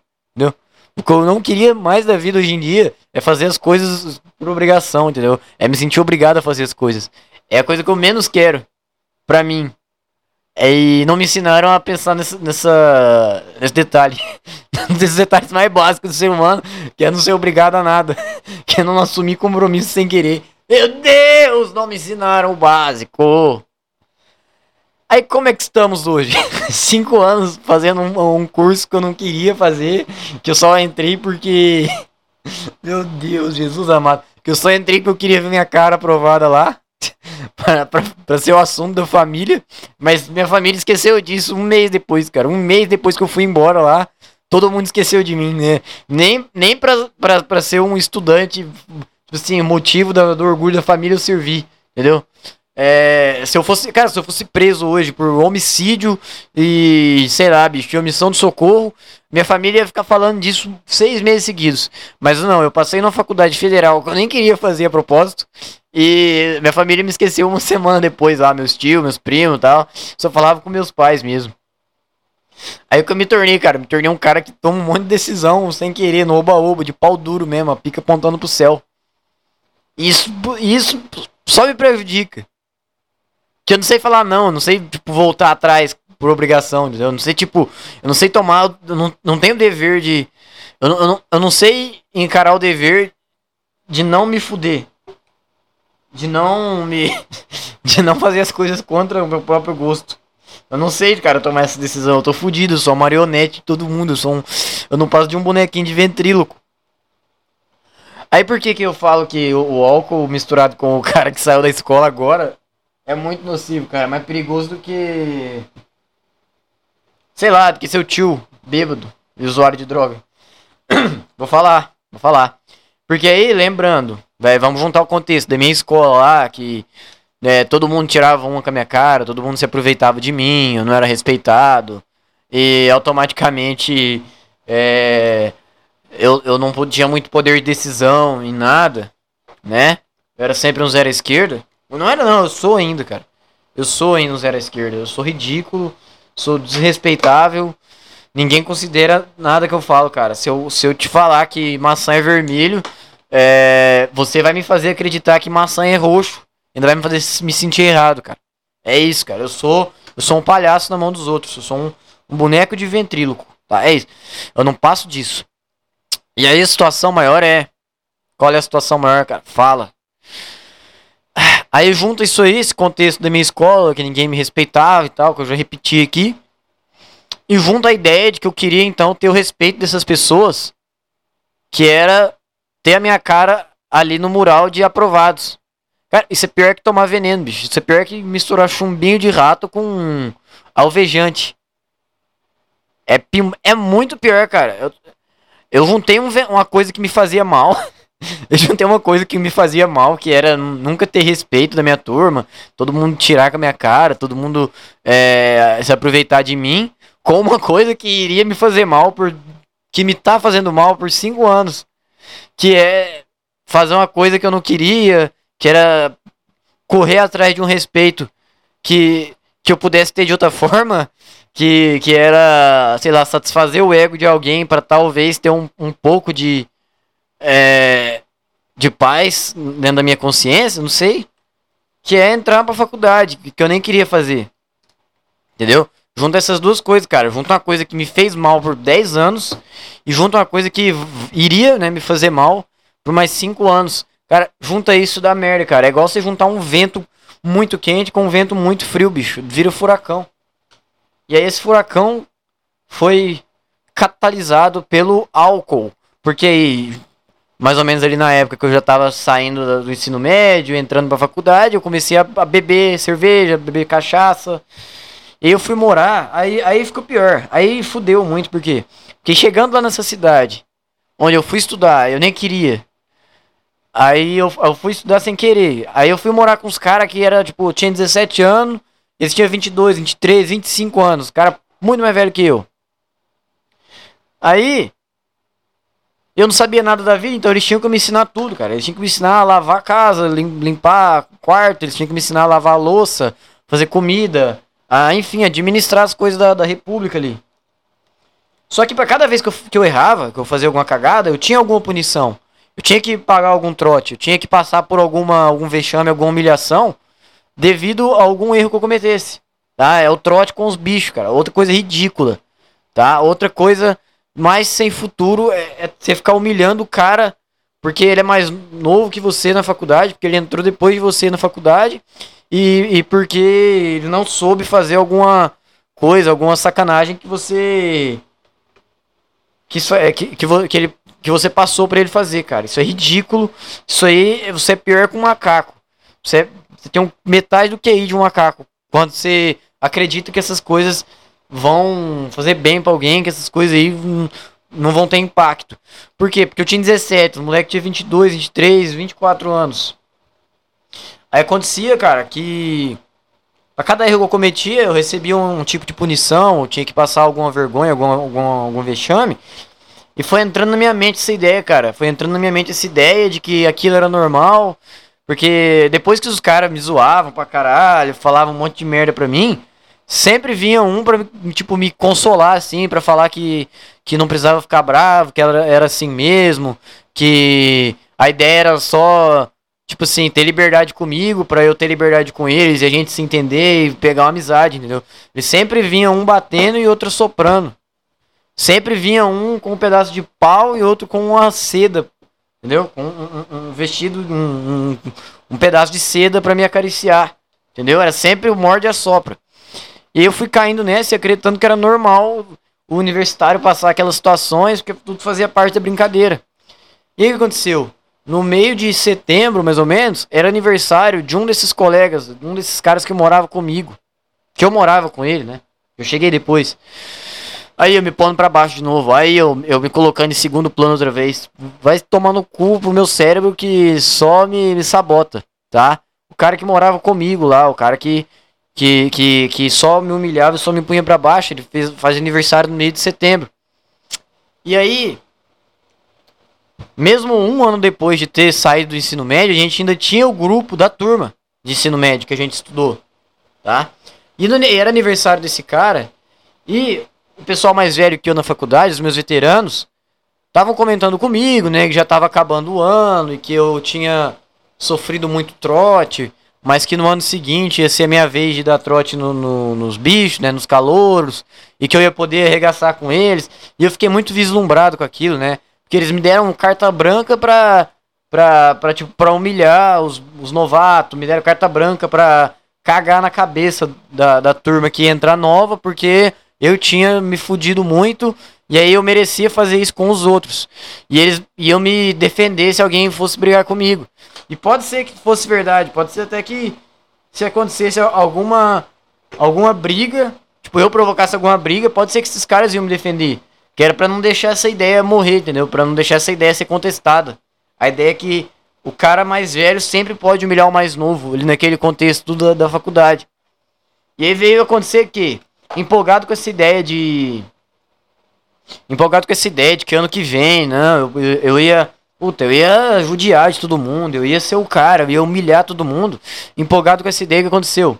Aconteceu que eu abri o grupo do WhatsApp aqui da minha turma de ensino médio e mandei tipo um. Mandei um recado assim no grupo. Falei, ah galera, vocês que não entraram ainda na, na faculdade, é, não fiquem preocupados, né? Porque isso faz parte. Mas eu queria só. Tipo, Sei lá, cara, eu tava meio querendo dar um conselho pros caras. E que eu não tinha moral nenhuma pra fazer isso, porque ninguém me respeitava ali. Aí mais ou menos eu falei, ah, gente, vocês que forem entrar na faculdade ano que vem, é, se preparem pro trote, entrem na brincadeira. É, tipo, sirvam seus veteranos, sejam calouros, é, tipo, sejam bons calouros, tá? Todo aquele papo que eu ouvia desses mesmos caras que ficavam me humilhando. E aí eu reproduzi isso, entendeu? No grupo da minha sala. Mas se eu tivesse só falado isso e ficado calado, ainda, ainda passaria em branco, tá? Ainda, ainda, tipo, como ninguém nunca me respeitou, então essa vez ia ser só mais uma vez que eu fui ignorado. Então não ia fazer diferença na minha vida. Aí, aí não, aí uma, aí uma menina lá me respondeu, falou, ai Moisés, que ao invés de ser um bom calouro, você não seja um bom acadêmico universitário. E suas notas estão como? E as DPs? Você está passando em tudo? E eu, ao invés de, tipo, dar risada com ela e falar, ah, não, verdade, né, putz, acho que eu bebi, acho que eu bebi muita pinga, né, tipo, só para disfarçar o clima de merda que eu já tinha provocado. Toda vez que eu abro a boca, eu, eu, provoco um clima ridículo, todo mundo ao meu redor fica sem graça. Se ao invés de eu só, tipo, ah, tudo bem, ah, isso aqui, desculpa, e tivesse saído do grupo e nunca mais tocado nesse assunto, o que eu fiz, falei, é, eu. Aí, aí eu comecei a inventar. Falei, não, eu tenho. Eu só tô tirando nota 10 aqui. Porque isso aqui pra mim ainda é pouco. É, eu tô numa faculdade federal, né? Eu não precisei pagar pra entrar aqui. E você, o. Vou chamar ela de Carla aqui, tá? E você, Carla, que tá fazendo. Que teve que pagar para fazer uma, uma, uma, uma, uma faculdade aí, para você ver, ó, que o dinheiro não compra inteligência, que o dinheiro não compra ah, o conhecimento aí, ó. E comecei a humilhar a menina, velho. Falar que, ah, porque eu tava na, na, na Universidade Federal e que ela não podia falar nada pra mim, ela tinha que me respeitar, isso sim. Que eu era da melhor universidade federal, melhor universidade pública do estado, e isso e aquilo. Fiquei, cara, falando. Aí entrou mais gente na, na, na treta. Aí, aí o negócio começou a pegar fogo, velho. Eu comecei a falar muita merda, cara. Eu mandava áudio lá de dois, três minutos xingando todo mundo. Falando que era todos uns bandos de pau no cu. E realmente, em parte, eles eram uns pau no cu. Mas também eu me deixava. Eu me deixava ser desrespeitado, entendeu? É foda, é foda o cara que se sente. Já se sente pra baixo, já se sente mal. E se sente pior ainda por saber que ele deixou tudo aquilo acontecer. É horrível, cara, essa sensação de o seu cérebro já te sabotar sem você perceber, você aceitar isso e, e pôr a culpa disso nas próprias, na, nas próprias costas, cara. E eu tenho isso, e eu, eu sei lá como é que eu vou me livrar dessa porra. Só dia que eu morrer. Aí eu não vou ter mais essa consciência. Aí, vamos lá, né? Aí o que aconteceu? Começaram a pôr fogo no parquinho lá. E eu xingando todo mundo, e foda-se, vão tomar no cu de seis. Porque eu sou foda, tô na Universidade Federal. É, tipo, nem meus amigos, tipo, os três amigos que eu tinha naquela sala, nem eles me defenderam, cara. tão ridículo, de tão babaca que eu fui, de tão sem tato, entendeu? De tão. Tipo, eu já, eu já dava. Eu já dava poucos motivos antes pra minha turma não, não gostar muito da minha companhia, que era por eu ser chato, eu ficar discutindo política com o professor, que era por eu fazer umas piadas ridículas, sem graça pra caralho. Entendeu? Eu já dava, eu já dava motivo pra minha turma não ser muito me fã minha. Tá? Ai, quebrei um pedaço do, do umidificador aqui. Agora foda-se. Tudo quebrado. Eu já dava motivo, entendeu? Pra minha turma não, não, não gostar muito de mim. Mas depois dessa data, cara, depois dessa noite que eu falei horrores, que eu lavei a alma com a minha turma de ensino médio, e sem merecer, tá? Ninguém, tipo, ninguém me esculachou ali é, de uma maneira tão. É, tão ruim. A menina só perguntou se eu se, como é que estavam minhas notas e, e, e, se eu e que eu e falou que eu deveria ser mais focado nos estudos. E ao invés de eu, sei lá, cara, deu de só falar que tava tudo bem e ou sair do grupo, foda-se, cara, sai do grupo. Se, se até hoje o povo te esculacha, sai da merda do grupo, não fica lá enchendo o saco. Não, eu fiquei tipo batendo nessa tecla que eu era foda, que eu era isso, que eu era aquilo, entendeu? E muito bêbado. E no outro dia de ressaca, cara, eu fui ouvir tudo que eu falei. Eu não consegui, eu não consegui ouvir nem ler a metade. Foi ridículo, cara. Me deu uma a ressaca que eu tava sentindo no corpo. Não, não foi nada comparado à ressaca mental que eu sentia. Porque aí depois, tomando um banho e ouvindo as coisas que eu tinha falado, como é que eu ia, tipo, voltar aqui pra minha cidade de férias, ver alguém da minha turma na rua e conversar normalmente, tipo, e agir tranquilamente como se nada tivesse acontecido. Como se eu não tivesse lavado a alma, chamado todo mundo de lixo, chamado todo mundo de burro, tentado sair por cima. E jogado na cara deles que eu era foda, que isso e aquilo. Ridículo, cara, ridículo. Então, se por acaso alguém da minha turma ainda gostasse de mim, de alguma forma, ali, aquela data foi o estopim para que todo mundo passasse a me odiar mesmo, para que todo mundo passasse a desprezar a minha companhia, a minha a minha pessoa, tá? Essa essa foi a esse foi a, essa foi a gota d'água, tá? Essa foi a gota d'água. E aí E aí depois eu, puta, cara, fui pensar nessas merda, velho. Sabe, incentivado por uns cara que eu nem conhecia, esses cara me induziam a beber muita cerveja, me induziam a querer ser, tipo, a querer ser, tipo, o, aquele bêbado que, que fica engraçado, eles me induziam a isso, me induziam a fazer palhaçada, me induziam a falar coisas que eu não queria, tipo, ah, mandar um áudio pra tal menina falando que você queria ficar com ela, assim, você queria chupar a buceta dela, estão me ligando aqui, a mulher lá do meu trabalho me ligando. Tá, eu, eu vou ter que ir lá, depois eu termino de contar essa história aqui. Já venho. Tá, consegui voltar lá, fiz o que eu tinha que fazer.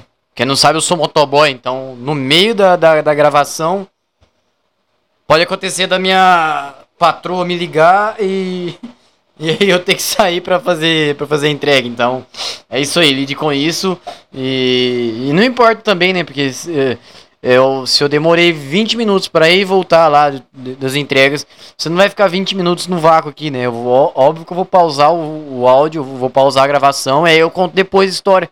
Então que diferença faz? que diferença faz isso aí pra, pra, pra trabalhar? Ou se eu simplesmente fiquei com preguiça de falar? Não faz. Mas eu acho que meu papel está sendo bem cumprido hoje, que é o de destacar a ideia de que, de que ninguém se importa, tá? Vamos abrir o quadro hoje, quem se importa quem se importa?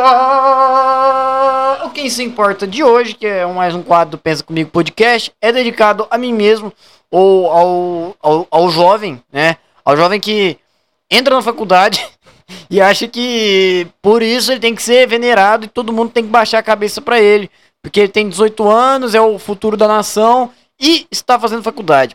Muito provavelmente, jovem, você que está me ouvindo, você quer entrar na faculdade, você quer entrar na universidade porque é, você quer ser respeitado pelos outros e não porque realmente você tem uma sede de conhecimento, não porque realmente você valoriza valoriza a carreira acadêmica, não é porque você valoriza a ideia de, de poder fazer descobertas, de poder fazer uma pesquisa, de poder chegar a conclusões que outras pessoas ainda não chegaram, ou de pegar ideias de outras pessoas trabalhar em cima dessas ideias para desenvolver uma, uma outra uma outra ideia, entendeu? Não. Tudo isso. Você quer entrar na faculdade, você quer falar que você é universitário para quê? Pra poder encher a cara de cachaça sem culpa, entendeu? Para poder torrar o dinheiro dos pais tranquilamente, sem culpa também, que é para poder usar droga longe de casa sem culpa, que é para tudo isso e principalmente, principalmente, que é para todo mundo, que é para você postar lá no Facebook, no Instagram, não sei mais onde, que você passou em medicina, né? Que é para que todo mundo sentir um pouco de inveja de você e você se sentir orgulhoso com isso. E por último também é porque você quer ver sua cara no mural de aprovados da escola. É só para isso, entendeu? Não é porque você tem sede de conhecimento, não é porque sei lá, não é porque você valoriza a academia, né, a universidade como um, uma como um valor mesmo, entendeu? Sua intenção, sua intenção é satisfazer seu ego frágil, cara. Como era o meu, entendeu? como era a minha ideia. Minha ideia de entrar em faculdade era só pra agradar minha família. E agora eu tô preso nisso aqui faz cinco anos. Parece que eu tô na, na caverna do dragão. Entendeu? Por mais que eu pense em sair, eu não posso. Tem alguma coisa me prendendo. Que é o quê? Que é o medo da ideia. é, que é o medo da ideia de que isso teria sido um desperdício de tempo e de dinheiro para mim e para os meus pais. Então, por isso eu continuo fazendo isso aqui. Pronto, lavei a alma. lavei a alma agora de uma maneira que eu merecia ouvir, tá?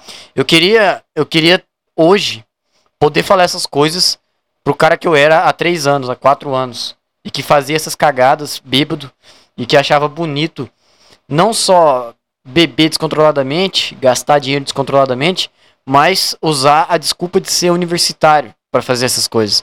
Eu queria que alguém na época me chamasse atenção para isso. Tá? Eu queria que alguém na época é, pusesse os pingos nos is. Se bem que muito provavelmente quem me falasse isso eu ia ficar com raiva, né? Se alguém me falasse essas coisas hoje em dia para um cara como Will naquela época, é, eu ia ficar com muita raiva, eu ia ficar bravo com a pessoa, eu ia eu ia me esquivar, eu ia dizer que não, que ela tá enganada. Então não, não ia fazer muito efeito. Não ia não, não ia, não ia ter diferença nenhuma. É. Eu mereci, na verdade, passar por isso sim. Que era para poder falar isso pra mim mesmo. E hoje jogar isso na minha cara com culpa. Ai, ai. Não é mole, cara. Não é mole, mas. É assim que tocamos, né, cara? Enfim, cara, o quadro Ninguém Se Importa terminou de novo. O quadro Ninguém Se Importa, ele foi breve, tá? Ninguém se importa se você é jovem e está prestando vestibular, a gente quer mais que você se foda. Eu quero, particularmente. que jovem tem um ego lá em cima, que ao mesmo tempo é frágil, cara. O jovem, filha da puta, que filho de papai, que torra dinheiro do pai, da mãe. Ai, tudo é sexo, tem que comer buceta, ai, tem que dar para aquele cara. Ai, eu tenho, nossa, Olha, tem, tem umas balas aqui muito baratas, não, 30 reais a bala pra ficar chapado. Ai, doce, isso, aquilo.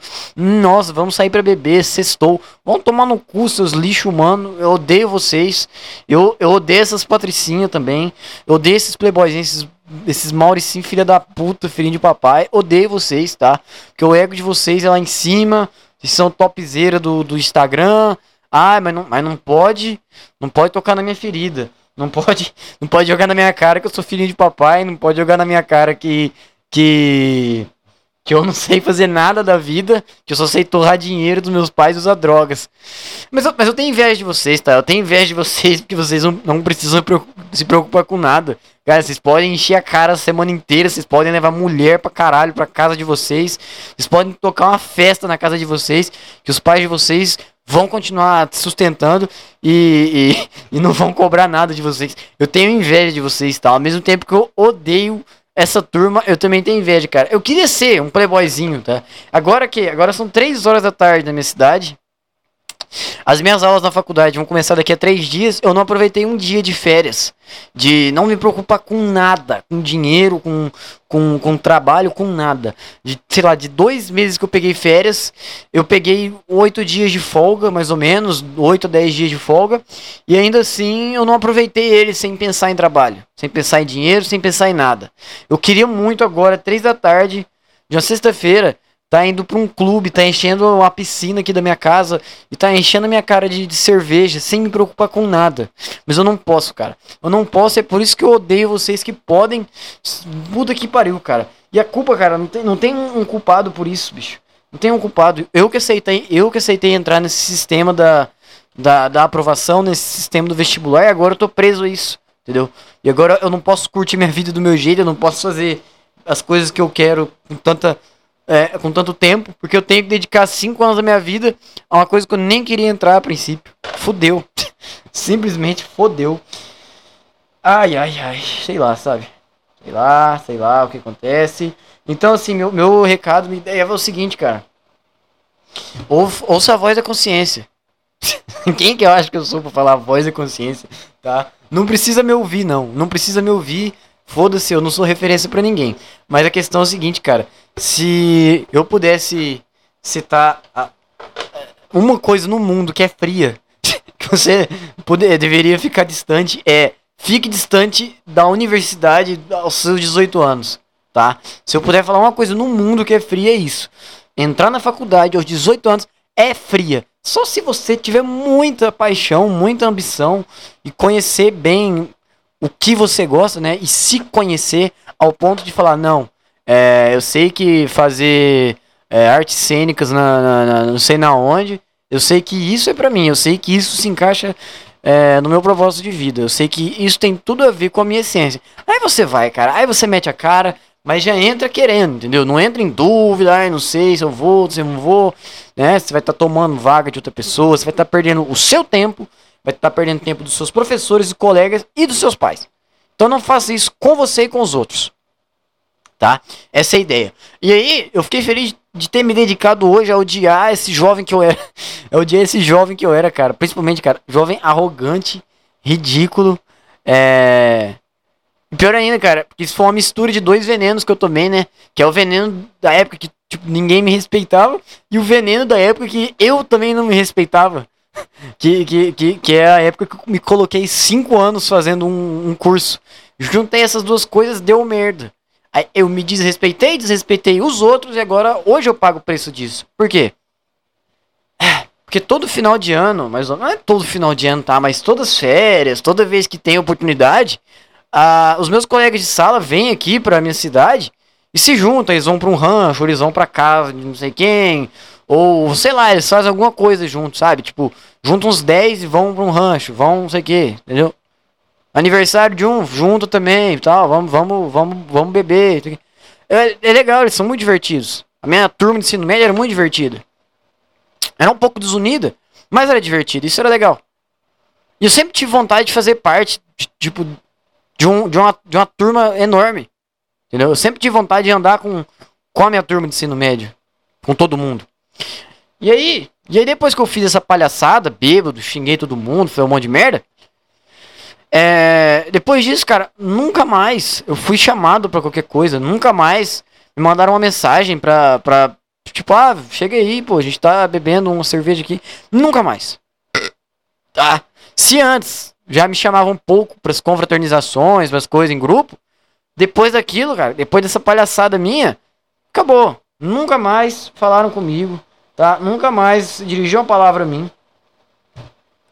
Tá, teve uma hora ou outra que algum ex-colega me cumprimentou, a gente trocou uma ideia, mas não foi mais aquela, tipo, com aquela nostalgia de, ah, pô, vamos, vamos juntar aí, bicho, final de semana, fazer uma, um, replay aí, né, de quando a gente é, estudava. Não, não, cara, nunca mais teve isso. E eu me sinto triste por isso, porque é uma coisa que não aconteceu na minha infância. Eu não fui aceito totalmente pela minha turma de ensino médio.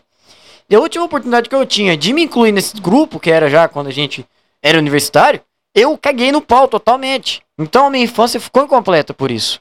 Minha infância ficou incompleta, pois eu não. Eu não tive aquela aceitação no final do ensino médio.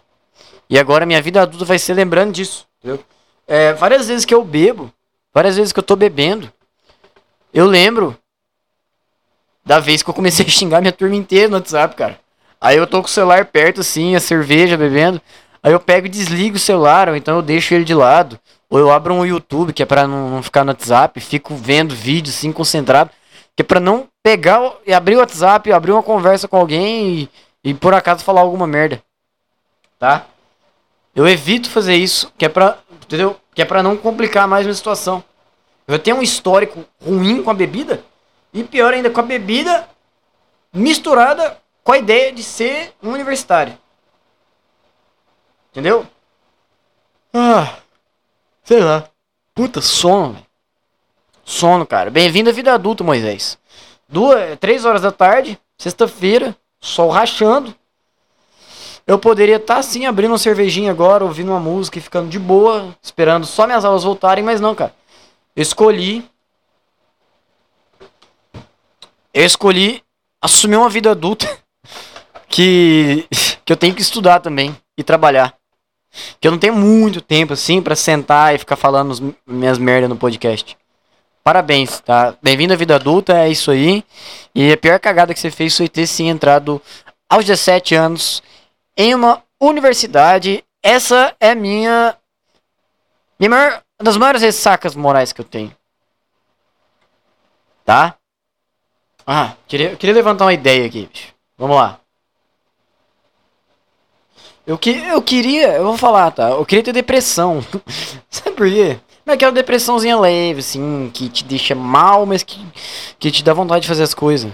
Que é pra tentar sair dela. Por quê?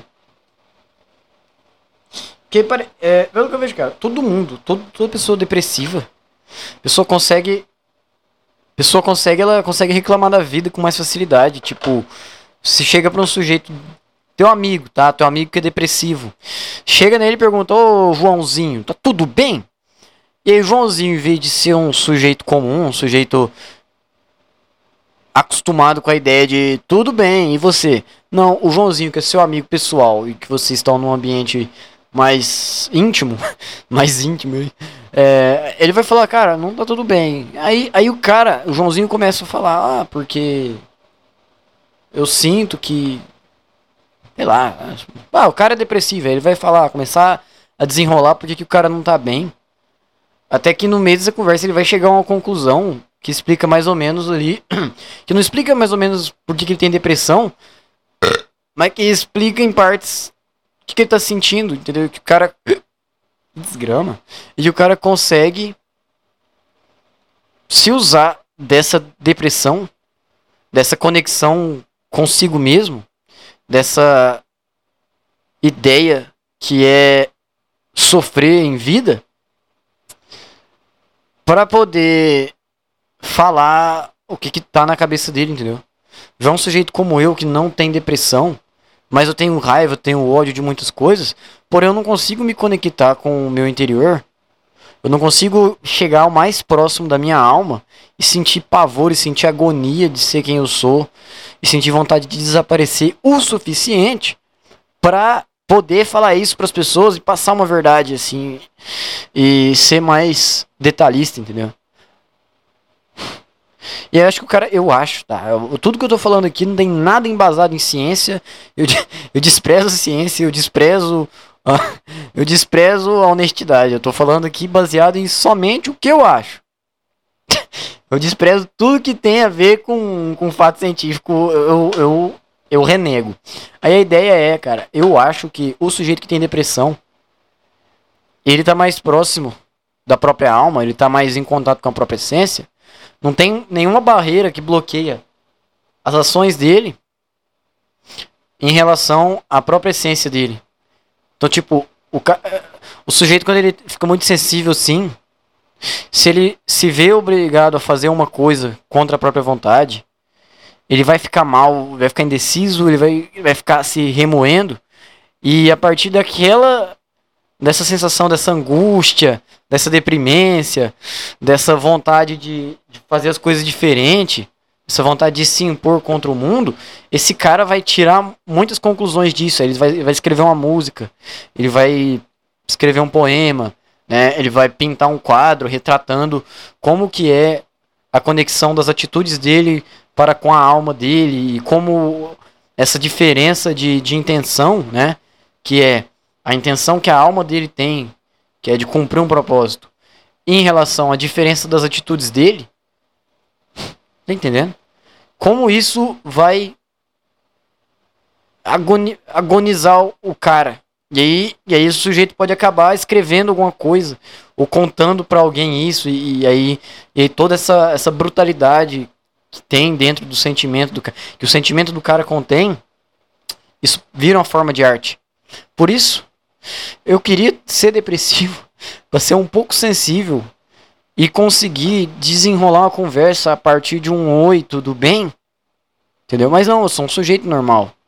Eu sou um sujeito normal que apesar de ter ódio, ter rancor, ter raiva de muita coisa, eu não consigo muito bem tocar minha alma. Interagir com a minha própria alma. É, descobrir o meu próprio propósito, trabalhar em cima disso para responder as coisas que eu mesmo me pergunto. Entendeu? Tem uma barreira como eu sou um ser humano normal ainda, é, eu tenho essa barreira de, de. Eu tenho esse limite que é ir além da minha própria consciência, que é tocar a minha alma mesmo. Que é sentar lá da, de frente com a minha alma e conversar comigo mesmo e falar, cara, o que, que você quer? Que, que você não quer? O que, que te incomoda? O que, que te agrada? Vem cá. Fala tudo pra mim. Fala tudo pra minha consciência que minha consciência vai trabalhar em cima disso e fazer uma coisa legal, vai, vai, vai gravar um podcast bom, vai transmitir isso para outras pessoas e essas outras pessoas podem se sentir cativadas, ou podem se sentir até representadas por alguma ideia que eu solte aqui. Por quê? Porque eu tô mais perto da minha alma, entendeu? Ela tá sentadinha comigo aqui, se deixando se abrir, entendeu? Aí minha consciência recebe isso e joga pro mundo. Mas não, tem uma barreira, entendeu? Tem um cara chato que são os hormônios da, da, da, da ocitocina, dopamina, foda-se, eu não, não, me ligo, não ligo pra ciência, que são esses hormônios que me atrapalham a, a interagir com a minha alma. Aí por isso que esses caras, esses, esses poetas, esses músicos foda, pintor foda, por isso que esses caras têm depressão, velho. É de tanto entender quem eles são, de tanto entender qual o propósito deles na vida. A vida premiou eles com essa facilidade, entendeu? O, o universo premiou esses caras com a dádiva de poder extrair tudo que tem na alma deles e jogar para as pessoas e essas pessoas, né, os fãs, o público, se identificarem e retribuírem, né? Ah, retribui pô, dando dinheiro pro cara, retribui divulgando a arte do cara, retribui fazendo sei lá, uma homenagem. Mas a punição, sei lá, o, o, o preço disso é os caras terem uma, uma doença que vai deixar ele o tempo todo em contato com a alma e com a essência deles. E que isso vai machucar. Que às vezes o sujeito, ele quer se divertir, ele quer dar umas risadas, mas a alma dele tá cutucando ele, falando, ah, sabe aquele problema teu lá, quando você era criança, então. É por isso que hoje em dia você não, não, não se dá bem em grupo. Às vezes o cara tá. Pô, às vezes o cara tá vendo um filme divertido pra caralho na, na, na, na televisão, na internet. E aí do nada a alma dele cutuca ele falou: Lembra quando teus colegas faziam bullying com você? Então, é por isso que hoje você tem fobia de, de ficar em festa com muita gente. Lembra quando sua mãe gritava com você por nada? Então é por isso que hoje você não gosta de ficar em lugar muito barulhento, com um monte de gente falando, não é nem som, mas com um monte de gente falando, porque é muita voz, é muita gritaria, muita farra. E aí isso esbarra lá quando você era criança, tua mãe, teu pai gritava contigo, te maltratava, entendeu? E às vezes o cara tá só querendo ver um filme, jogar um fute, aí lembra disso, aí bate uma crise existencial. Mas aí se o cara não tem consciência ali, não tem muito um propósito de artista, aquilo vai ficar magoando ele, vai ficar remoendo. Já quando o universo premia esse cara com um dom artístico, ele pega toda essa essa cutucada que a alma dele deu na consciência dele e faz ele escrever um texto, faz ele compor uma música em meia hora, faz ele sentar para gravar um podcast, tipo o Petri e o Thiago, que pega e desenrola um assunto fácil e, e, e faz um podcast muito foda. Entendeu? Então, se você tem um dom artístico, agradeça a depressão, tá? agradeça a fobia social e a vários outros tipos de transtorno que acometem a sua alma. Você foi abençoado, você foi agraciado com esse dom.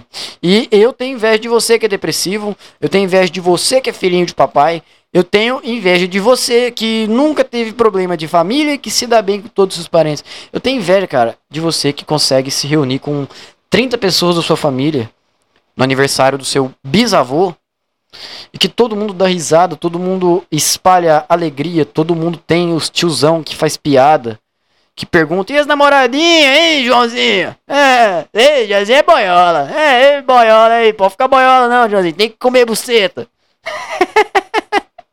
eu tenho inveja, cara. Se você tem esse essa realidade, eu te invejo muito. Eu não te odeio, eu te invejo. Já você que é só filhinho de papai e torra a grana do seu pai e, e se acha o pica grossa, a bucetuda do Instagram, é você eu odeio também. Eu tenho inveja, mas também odeio. é, são 3h35 aqui, cara. E eu só queria, só queria ter paz. não posso, não posso assumir um dever que é juntar dinheiro e pagar minhas contas. Agora, agora eu tenho coisa para me preocupar, cara. Agora eu tenho esse computador novo aqui para pagar. Mas é, eu me dei esse dever, ninguém me obrigou, então não estou fazendo nada contra a minha própria ideia. Eu já fico muito feliz por isso. Fico muito feliz de assumir um compromisso que eu não fui obrigado a assumir. Essa, esse é um dos meus maiores prazeres, é fazer as coisas porque eu quero. Tá? É não me sentir obrigado e sim me sentir no dever, que é diferente. Tá? Acho que a obrigação é quando você não tem escolha. Já o dever é quando você tem escolha e assume a obrigação. E para alegria dos seus ouvidos, meu querido ouvinte, se é que você teve coragem de chegar até aqui, se é que você teve saco para aguentar essas 1 hora e 56 minutos de falatório, aí terminar, terminar, eu quero terminar esse trecho aqui, cara, terminar o podcast com essa última parte do podcast com uma ideia que eu tive aqui, cara, quando eu tava chapado, que é o seguinte, como eu falei sempre que eu tô chapado, eu eu acho que eu encontro quem acha, quem que eu acho que eu sou, né? Acho que eu sou Buda. Achando que eu sou quem Bob Marley? Não. sou um retardado que, que, que acha que transcende quando, quando fica brisado. Mas, mas, mas, mas eu acho que faz sentido, cara. A ideia é a seguinte: quando eu fico chapado, eu acho, eu encontro várias respostas dos problemas do mundo.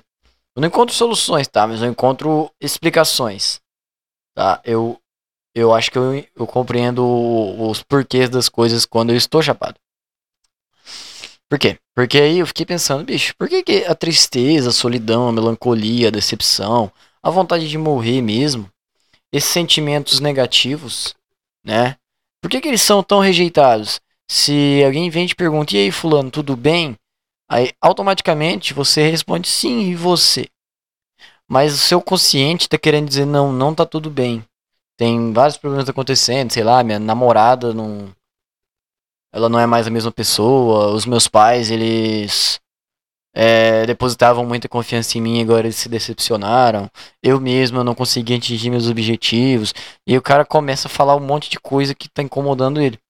A pessoa que pergunta, que só perguntou também se tá tudo bem, por conveniência, ela não vai querer ouvir aquilo, ela vai sair fora, ela vai querer distância desse cara porque ele é negativo, porque ele é depressivo, porque sei lá, ele não leva a vida com, com, com um sorriso no rosto, porque ele, ele é um cara triste.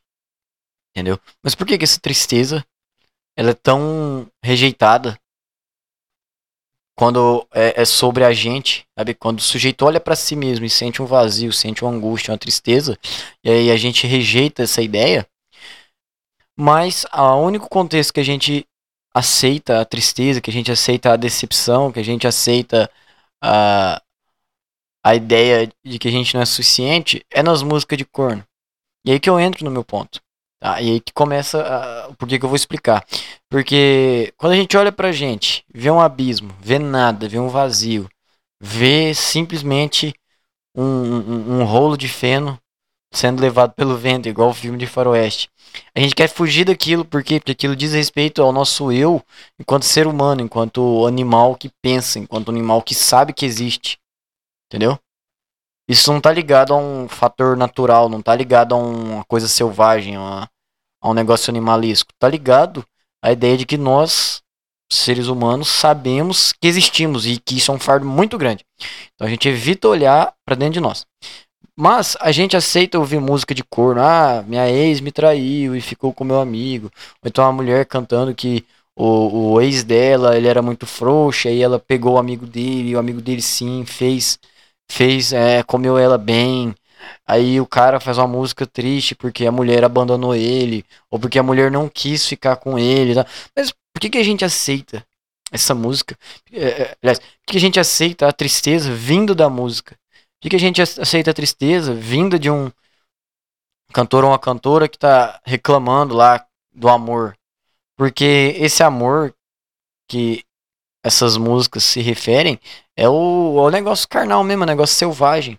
Entendeu? Ah, eu quero só pegação, eu quero só curtição, só quero comer minhas, minha, minhas namoradas tudo.